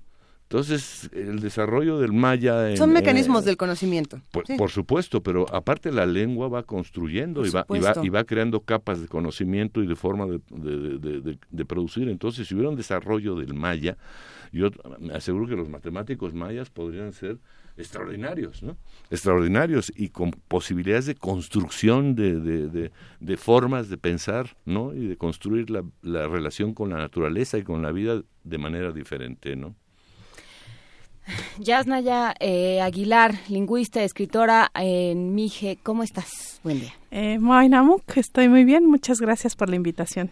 ¿Cuál es tu lengua materna? Este, el Mije, el Mije de la familia Mije Soque y se habla en Oaxaca. ¿Y quién te habló en español? Eh, en la escuela. No, bueno, casi todo el entorno eh, eh, no teníamos, en, en, mi infancia no tenía mucho acceso a la televisión o a los medios, pero casi todo el entorno gráfico estaba en español. Pero, pero una lengua, es una lengua que, que siempre está ahí de algún modo, ¿no? Pero sobre todo en la escuela. Sí, hasta como los 6, 7 años. Y en un día como este, ¿qué se está celebrando o qué no se está celebrando o qué se está denunciando y qué se está exigiendo a través, por ejemplo, de, tu oficio, de la literatura, de la escritura? Este, bueno, yo ahí yo quisiera puntualizar que aparte de la celebración misma de todas, eh, habría que enfatizar que la lengua materna es la primera que una persona aprende. Entonces, en ese sentido, es el día de todas las lenguas del mundo, pero también es el día del derecho a que no te discriminen por la lengua materna, la que sea, la que tú tengas. Y también, eh, además de la celebración, creo que sí hay que enfatizar la conmemoración. El 21 de febrero tiene que ver con la muerte de tres jóvenes que estaban manifestándose por por este porque incluyeran el bangla como una de las lenguas oficiales de, de la entonces Pakistán. Entonces este en un enfrentamiento con la policía hay un tiroteo y mueren no estos jóvenes.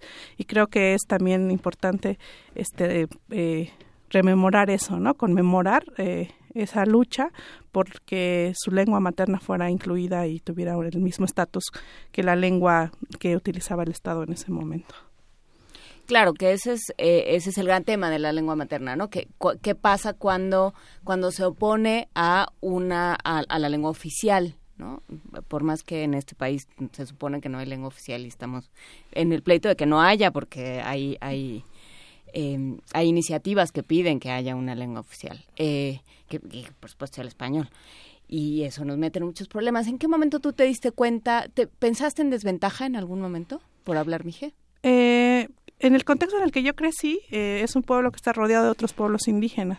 Entonces, no, em, en un primer momento no lo, lo pensé como una desventaja, porque en ese momento casi todos los niños de mi comunidad hablábamos este mije. Entonces, era como lo normal. El problema comienza, sobre todo, cuando te enfrentas a, a la escuela, en donde te enseñan, a, te alfabetizan en una lengua que no hablas, y es una sensación muy extraña, porque no es que te den español como segunda lengua, es que te empiezan a dar eh, matemáticas o todo. No sé, a mí todavía me tocó eh, los, de la época de los barazos por hablar español. Entonces ahí es cuando te das cuenta que, digo, por hablar mije en, espacios escolares donde hay un problema, ¿no? Y donde tienes eh, más que una desventaja, hay una prohibición, o te das cuenta de que el digamos, el estatus eh, de la lengua es distinto y donde te das cuenta que todo el material al que puedes acceder para leer o para cierto tipo de conocimientos, para aprender a hacer operaciones matemáticas, te las dan en una lengua que todavía no hablas, ¿no? Entonces ahí se ve el contraste. Yo creo que es bastante interesante para neuropsicólogos todo una, un, un, un, campo de estudio. ¿Qué sucede cuando te alfabetizan? El entrar al mundo gráfico en una lengua en la que todavía no hablas. Y básicamente aprendes eh, eh, por el sistema del español a decodificar los eh, fonéticamente las palabras. Puedes leer sin entender el texto. ¿No? que es lo que sucede. Yo creo que en una gran generación de los que aprendimos, este, fuimos alfabetizados en una lengua que todavía no hablábamos. ¿no? Eh, es, una violencia cognitiva muy fuerte. Es justamente lo que a lo que yo quería llegar, al tipo de violencia que ejercen las distintas lenguas unas contra las otras cuando tendrían que estar formando redes, redes de conocimiento y redes de muchas otras cosas. Eh, ¿Cómo vives todo esto desde tu trabajo como lingüista y como escritora? Eh, ¿Qué luchas encuentras? ¿Qué vacíos encuentras que tengan que ser llenados? ¿Qué, qué falta en ese aspecto? bueno, yo creo que hay una eh, por cómo se va viendo la historia de la, de, la diversidad lingüística en el mundo, eh, para mí un gran, gran problema es a partir de la creación de los estados-nación. Eh, nunca ha habido en la historia de la humanidad un ritmo de pérdida de lenguas tan acelerado como ahorita. Y no me parece que sea solo un asunto cultural como se ve, sino tiene que ver atrás con una violación sistemática de derechos humanos, ¿no? De golpes, violencia para no es que de un día para otro alguien decida dejar de enseñar una lengua o dejar de hablarle a sus hijos, a sus hijas en una determinada lengua. Es que para llegar a esa decisión ya hubo una violación sistemática previa de muchísimo tiempo atrás. Y eh, entonces para mí me parece un asunto de derechos humanos, un asunto eh, que, que, que la, el hecho de que las lenguas están perdiendo refleja eh, golpes, castigos psicológicos, este, multas, latigazos, etcétera, para llegar a este punto. Y eso tiene que ver sobre todo con esta idea un poco absurda eh, de que todos los estados, los países del mundo, un mundo dividido en 200 países, tienen que tener una sola lengua, porque es una sola ciudadanía. Eh, podemos ver más o menos que para 1821, o sea, después de 300 años de colonialismo este español, eh, más del 65% de las personas en México hablan una lengua indígena. Ahorita estamos en 6.5, 200 años después. O sea, lo que no pudo 300 años de colonialismo en 200 años. Y eso está sucediendo en todo el mundo. Todas las lenguas que no utilizan oficialmente los estados o de facto los estados están eh, desapareciendo. Por eso en este punto de la historia tenemos esta situación inédita. Sí, hablaba hace un momento, eh, Luisa, de del hablar una lengua, de, hablar una lengua distinta del español, en el caso de México, como un acto de resistencia y un acto de militancia. ¿Tú lo ves así? Eh, sí, definitivamente. Eh, ante un deseo bien claro, ¿no? Porque la política más em, más exitosa en México, la política lingüística creo mejor planeada, ha sido la castellanización forzada. Entonces, cada vez que, nosotros hablamos mije, cada vez que utilizamos nuestras unas lenguas combatidas por el Estado, estamos generando un acto de resistencia a esas políticas, el mismo hecho de hablar. Y además, dado que el Estado no entiende estas lenguas, no le interesa entenderlas, es un, un poco de autonomía cognitiva, ¿no? en donde todavía podemos recrear, eh, crear eh, contenidos luchas, etcétera. Entonces, cada vez que yo hablo amigo, Mije, le digo al Estado, todo ese dinero que gastaste en castellanizarme forzadamente para que desaparecieran además mis lenguas, no funcionó y seguimos, ¿no? Pero es una situación bastante delicada. Yo veo los pronósticos muy, muy... Eh, desalentadores, ¿no? Pero también, por fortuna, hay movimientos muy, muy fuertes en contra de eso. Pero mientras no estemos eh, el número de, de la, la, tasa de transmisión intergeneracional está bajando muchísimo. Podemos hacer un montón de festivales, un montón de cosas. Si no frenamos esa tasa de transmisión intergeneracional, este, estaremos fallando. Y ahí yo preguntaría qué le toca... fallando o ganando este, esta política. Es interesante pensar qué le toca también a las universidades y qué le toca a los académicos en ese sentido, porque tiene que haber una red precisamente para apoyarse los unos a los otros. ¿no?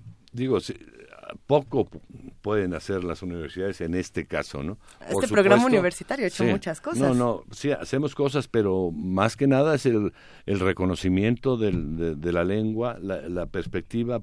Por ejemplo, eh, a los becarios. Había mucha gente que decía, si no hablan la lengua, no pueden ser becarios, evidentemente. Y no, lo que nos encontramos es que era excluyente hay un, los muchachos, lo, lo, que hemos visto es ya los procesos, ¿no? Como es importante dentro del programa que hablen su lengua, hay muchachos que están empezando a recuperar la lengua poco a poco, poco, poco, poco, evidentemente, como porque es un elemento significativo. El, el problema es este, que el contexto de las lenguas indígenas en México se da, por ejemplo, en la Ciudad de México, en un entorno absolutamente deculturizado, ¿no? Evidentemente, ¿no? O sea, nosotros, eh, para hablar, eh, están los pueblos originarios que tienen sus lenguas, sus tradiciones, sus culturas. ¿Y los demás quién somos? Pues los que habla Octavio Paz, ¿no? De ese, ese, ese tipo eh, desindividualizado, enmascarado, simulador, que, o sea, esa característica que, a mí me aterra que todavía les den a los muchachos de secundaria en este país, el laberinto de soledad para que entiendan lo que es el mexicano. ¿Qué es lo que es? Es precisamente la expresión de los que no tienen una lengua propia específicamente, que no tienen una identidad regional, local específicamente. Esa es, ese es un poco la tragedia, ¿no? O sea, los chilangos, ¿qué es eso, no? Sí. ¿Qué es eso? No, no es nada, es precisamente una nada. Dices, pero ¿por qué somos chilangos si esto es el anáhuac? Deberíamos ser los anahuatlacas y las anahuaciguas, ¿no? Y deberíamos manejar el, el, náhuatl con, con, frescura eh, normalmente y desde la primaria. ¿Qué pasa? ¿Qué la, universidad no lo puede hacer. Ahorita estamos ya en trabajo social, por ejemplo, se montó un curso ya para maestros y alumnos al mismo tiempo. Así es. Para que empiecen a trabajar en náhuatl. Eh, eh, se está preparando todo un esquema con el Centro de Lenguas de la UNAM, filológicas y nosotros, para generar don, cómo enseñar y cómo ampliar la enseñanza de las lenguas, ¿no? Y luego campos como estos. Hubo una chica que quería presentar su examen en Tojolabal y no la, la, la, legislación universitaria no lo permitía, ¿no? Lo hicimos por encima de la legislación en ese sentido, pero hay que hacer muchos cambios en ese sentido. Por eso le decía yo, estamos en un, en un momento muy crítico, pero al mismo tiempo están dadas las condiciones para que esto cambie pero la generación que está en el poder ahorita no tiene ni el vigor, ni la claridad, ni, el poder tampoco. no lo tiene, no los que tienen el poder están en otro en otro en otro asunto, pero están ya. En la lucha de los pueblos indígenas logró constituir y meter en la Constitución Nacional los derechos, los derechos lingüísticos, los derechos de los pueblos. Tiene que cambiar la generación, tiene que venir una nueva generación en México que asuma esas responsabilidades desde el proceso educativo y plantearte el, tema en la, cómo va a ser la escuela, en la, cómo vas a evaluar la escuela. Lo mismo en Yucatán que en, que en, Michoacán, ¿no? Lo mismo en el, así, no, evidentemente, ni, ni las evaluaciones ni, ni nada, ¿no? En ese sentido. Entonces, sí están dadas las condiciones, pero la tasa de, de, de intergeneracional es lo que hay que trabajar más en estos momentos, evidentemente. ¿no? Hay una noticia interesante que me gustaría compartir con todos los que estamos aquí en la mesa para ver cómo, le entramos al tema. Hoy la PGR precisamente se va a disculpar, va a dar una disculpa pública y si no me equivoco esto es en el Museo de Antropología, ahorita compartimos la información en redes sociales, eh, una disculpa pública y va a reconocer la inocencia de estas tres mujeres indígenas ñañú, eh, que si ustedes recuerdan en el 2006 fueron detenidas en este tianguis en, en Querétaro por supuestamente haber secuestrado a seis agentes de la PGR, que fue un caso muy sonado. Y, que uno de los grandes problemas con este caso fue que a estas mujeres nunca se les dio ni un juicio justo ni una oportunidad siquiera de que en su lengua se discutiera el asunto y por lo mismo ni siquiera tenían en, en algunos de los casos la menor idea de por qué estaban ahí, de cómo estaban dándose las cosas. El eh, lo que platicábamos precisamente en este momento con Yasnaya de la violación sistemática a los derechos humanos es algo que no estoy segura de que una disculpa como esta eh, vaya a modificar o no, pero cómo se vive desde las universidades, cómo se vive desde la escritura y cómo, cómo lo vamos a vivir todos los que estamos haciendo comunidad de este lado y que tenemos que reaccionar de una manera. Digo, este es un, un momento importante para armar otro tipo de discusiones. ¿Qué les parece? Bueno, ah, es un caso terrible, ¿no? Todo lo que sucedió. Eh, totalmente irracional en un país donde cosas irracionales suceden todo el tiempo, involucrando a la PGR, pero me parece eh, como sea un acto de necesario. O sea, una disculpa pública es importante porque, bueno, ya vaya un absurdo y porque eh, en mi experiencia por lo menos muy pocas veces el Estado mexicano ha hecho una disculpa, pública digo ah, no sé por ejemplo Canadá ha hecho una disculpa pública a los pueblos indígenas por el trato que, que hizo terrible con estos internados donde secuestraban a, a, los a los a, los niños y a las niñas. Y en este caso creo que eso es importante. No tengo registrado algún otro caso donde el Estado, algún organismo del Estado mexicano haya dado una disculpa pública a integrantes de los pueblos indígenas por todo, digamos, toda la este pues esta violencia sistemática de desaparecer. Y eh, retomando un poquito quería apuntar sobre lo de la universidad. Creo que pues, está aportando mucho puede aportar mucho eh, en no sé en la época colonial un poco el antecedente la UNAM la Real y Pontificia Universidad de México tenía cátedras en otomí en náhuatl y apenas hace no sé cuándo fue en 2003 2013 que empezó las clases otra vez en el CELE de náhuatl después de mucho tiempo porque las universidades son reflejo también de cómo está el estado no y si tienes a José Vasconcelos eh, detrás de este proyecto de crear la raza, la raza cósmica a través de la desaparición de estas diferencias culturales, pues también la UNAM o las universidades reflejan eso y también creo que este cambio está, está, se está viendo, ¿no? Y hay mucho que, que, creo que necesitamos. Yo lo veo, eh, no sé, desde mi comunidad con cómo se está perdiendo la lengua, yo necesitaría eh, por ejemplo, de metodologías de diagnóstico, metodologías de revitalización, este mm, desde cómo hacer encuestas, cómo estar midiendo la, tasa con la que se está perdiendo la lengua, este análisis sociolingüístico, o sea, muchísimos instrumentos necesarios para que las comunidades podamos hacer ese trabajo de revitalización. Tal vez no pueden incidir directamente, pero la investigación que generan, no hay hasta ahorita que yo conozco una metodología para el caso eh, del Estado mexicano y de las comunidades indígenas en México de eh, este un pilotaje de cómo trabajar con esta tasa de intergeneración. Entonces, la misma generación de ese conocimiento es instrumento para nosotros. Yo busco y busco información y lo que tenemos más es en Estados Unidos. Estas metodologías de expertos aprendiz de cómo le hicieron para, para cambiar y tener, no sé, de el caso de Hawái, de tener de 300 hablantes ahorita más de como 30 mil o algo así. Eh, es muchísimo. ¿Cómo le hicieron? Para el caso de México, generar esa investigación.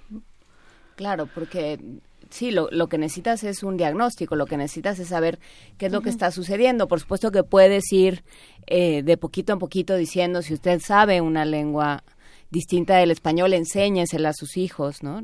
No deje que se, que se genere ese vacío, porque lo que se genera es un vacío entre generaciones, que, que pues ya, ¿no? O sea, se genera en una generación y probablemente ya se va a perpetuar. ¿No? en la siguiente. Sí, sí, lo terrible que es una lengua que tiene cuatro mil o tres mil años, la profundidad histórica de las lenguas, se pueda perder en una generación. Y eso es posible. Algo de tanto tiempo se puede perder, algo que, que llegó hasta mí a través de miles de años, literalmente hasta, hasta llegar este, a mi boca por medio de, de este, las generaciones que me anteceden.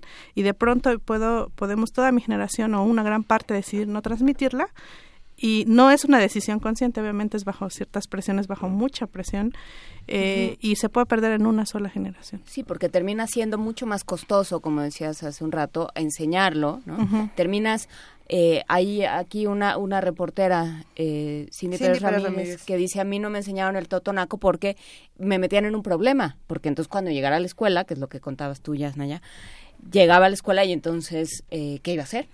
Entonces, para me, pensaban que me estaban heredando un problema si me enseñaban el totonaco. Claro, los, los, los padres generalmente desean lo mejor para los hijos y en este contexto en el que todo les dice que eso, es, que eso no es lo mejor, pues sí, hay que cambiar primero, yo creo, esas condiciones antes de presionar, porque se presiona mucho a los hablantes o las comunidades de hablantes, sin ver la parte estructural, ¿no? Porque la escuela sigue siendo lingüicida, es, clarísimo.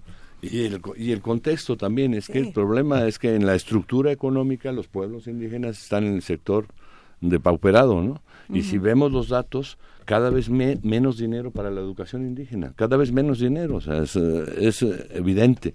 Entonces, ¿cómo luchas contra esos fenómenos que están en el ámbito de la política, ¿no? De la política del Estado, ¿no? Algo puedes hacer en términos, digamos, de, pero eso, ¿cómo le vas a decir a la gente? Hablen en su lengua cuando, en el contexto en el que ellos están. Los estás castigando. Estás, exactamente. Bueno, hay casos así como el banco este en Oaxaca, ¿no? Que eh, en un, uno de los bancos no me no voy a decir el, nombre del banco por para no sí, se puede, pero lo que pasa es un HSBC en, en, un, en una región de Oaxaca llegaban las, las señoras a, por la migración a sacar su boleto pero no entraban al banco porque no les entendían entonces el gerente se dio cuenta y puso todos los cajeros bilingües. Y entonces resulta que el proceso se, se, se, floreció. O sea, dices, la economía también tiene que ver con esto, en ese sentido, ¿no? O sea, decir que, que, las lenguas tengan el espacio específico, porque pasa una cosa, cuando vemos cifras de, de los certificados por el INALI para para los eh, juicios, interpretaciones, etcétera, etcétera, pues son aproximadamente ahorita como son 35 o 36 gentes que hablan veintitantas lenguas, pero hay un montón de lenguas que no tienen traductores de juicio. Eso, o sea, cómo necesita recursos muy importantes para formar eso, y ahí es donde eh, choca, porque nosotros en la universidad lo que queremos hacer es eso, es, es crear un espacio económico para decir a la universidad, y te va a costar caro, ¿no? Con estas reflexiones finales vamos a cerrar esta mesa esta mañana. Ha sido un verdadero gusto compartir con ustedes José Manuel del Val Blanco, director del Programa Universitario de Estudios de la Diversidad Cultural y la Interculturalidad, y con Yasnaya Aguilar, lingüista y escritora Mije, que ha sido un, honor que nos acompañes en esta cabina. Vuelvan pronto, por favor, para que sigamos discutiendo esto que no es nada más de un día. Muchísimas Muchas gracias. Muchas gracias. gracias Dios Y nosotros seguimos aquí en Primer Movimiento. Vamos a escuchar un poco de música y volvemos.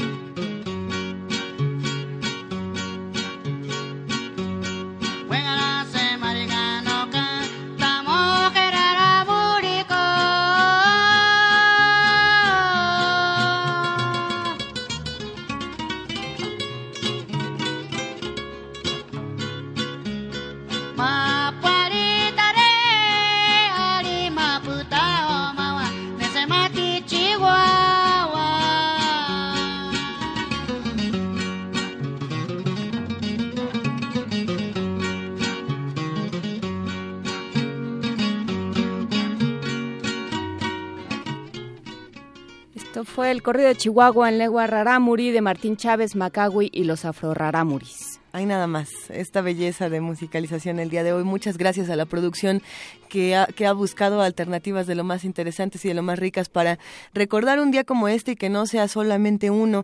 Tenemos todavía un poquito más en este programa antes de despedirnos. Ustedes saben que cerramos cada semana con Mireya Imas, directora del Programa Universitario de Estrategias para la Sustentabilidad. Y como siempre, es un gustazo, querida Mireya. Buenos días, ¿cómo estás? Muy buenos días, Luisa, Juan Inés, todos en cabina. Pues sí, ya me toca cerrar el programa tiro por viaje. Que es un gustazo. Me voy a tener que ir rapidísimo, ¿no? Pues, pues rápido como el agua que está en riesgo. Pues sí, agua en riesgo, este, hay que, hay que echarle un ojito a la cuenta, al documento de la Auditoría Superior sobre la cuenta pública 2015, en donde concluye que la Comisión Nacional del Agua ha puesto, y cito textual, en riesgo la sustentabilidad del líquido y la seguridad nacional hídrica en perjuicio de los más de 118 millones de personas que habitan en este país. Esto lo dice la auditoría porque no se han resuelto conflictos relacionados con el abasto y no se ha cumplido con la obligación de identificar y contrastar riesgos en materia hídrica. También porque el marco legal vigente no permite garantizar que la gobernabilidad del líquido sea gestionado como un asunto de seguridad nacional. Con agua, Además, siguiendo con el informe, ha otorgado concesiones para uso y aprovechamiento de mantos subterráneos y cuencas que se encuentran con déficit, por lo que, y cito otra vez a la Auditoría Superior de la Federación, la Comisión Nacional del Agua no contribuyó a preservar el agua, especialmente en regiones con escasez. Y bueno, pues nos sorprende entonces situaciones como las que se viven en la zona chinampera de Xochimilco, donde una grieta identificada desde hace una década por la UNAM se convirtió de pronto en coladera por la que se fugó literalmente el agua de un embalse. Estas grietas se deben a la extracción desmesurada de agua y con ello a la se genera la compactación diferenciada de las arcillas del subsuelo, lo que pone en riesgo a Xochimilco y a la propia Ciudad de México. De acuerdo con cifras de la propia Comisión Nacional del Agua, cada año se extraen del acuífero de la ciudad 228 mil millones de metros cúbicos más de los que se infiltran.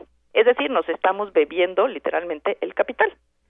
Sabido es que la Ciudad de México enfrenta un círculo vicioso en el que llevamos siglos drenando el agua en lo que fue una zona lacustre para evitar las inundaciones, al tiempo que traemos agua cada vez de sitios más lejanos para abastecer a la población. Durante el siglo pasado y el actual hemos sobreexplotado acuíferos locales lo que hunde a la ciudad entre 12 a 22 centímetros al año, lo cual daña desde luego infraestructura, rompe tuberías, y al romper tuberías deja escapar el agua potable, pero también deja de escapar las aguas residuales, etcétera. Y al mismo tiempo, por otro lado, estamos importando cerca del 30% del agua que consumimos de cuencas vecinas, a las cuales, pues, de cierta manera les estamos exportando nuestros problemas de escasez. Y mientras más hundida se encuentra la ciudad, más difícil es sacar el agua de ella, más energía necesitamos para el bombeo, estamos metidos en un círculo realmente perfecto. Así que si suena absurdo, lo es. Y a diferencia de otras decenas de capitales del mundo, las cuales han protegido sus ríos, sus lagos, incluso en algunas los han recuperado, esta ciudad está francamente en guerra con su agua de la conquista para acá. Otro caso que resultaría cómico de no ser trágico es la intención de construir un acueducto en Mexicali que afectará su valle y cinco municipios de Baja California. Esto para llevar agua a una empresa cervecera de capital estadounidense que se está construyendo en la zona.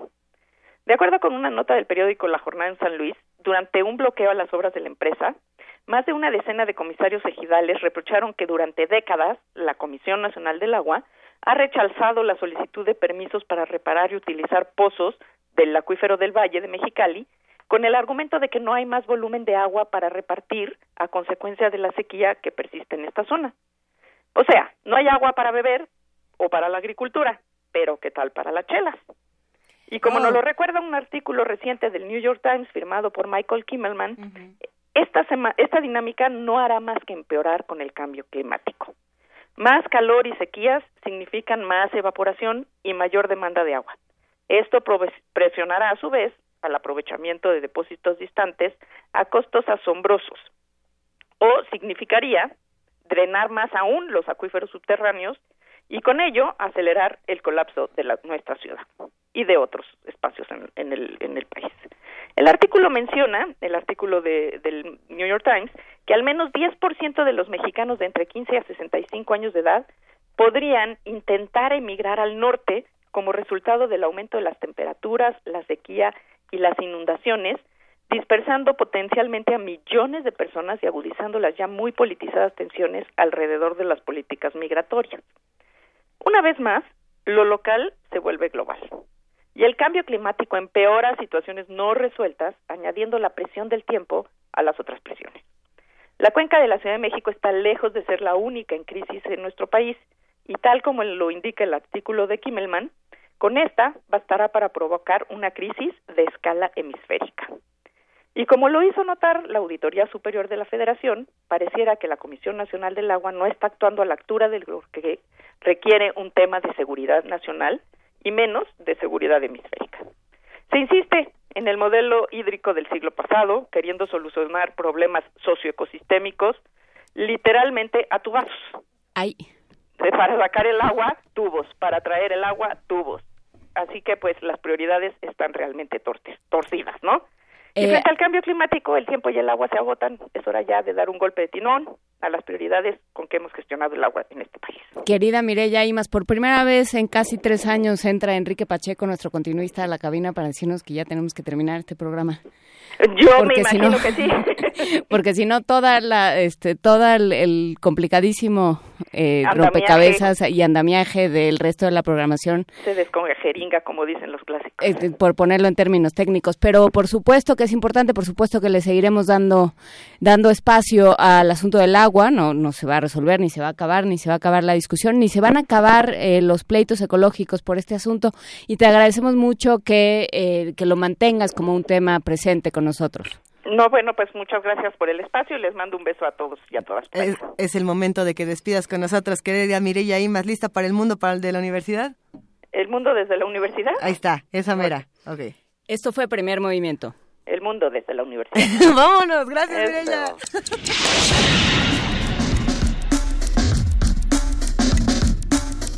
Radio UNAM presentó Primer movimiento. El mundo desde la universidad.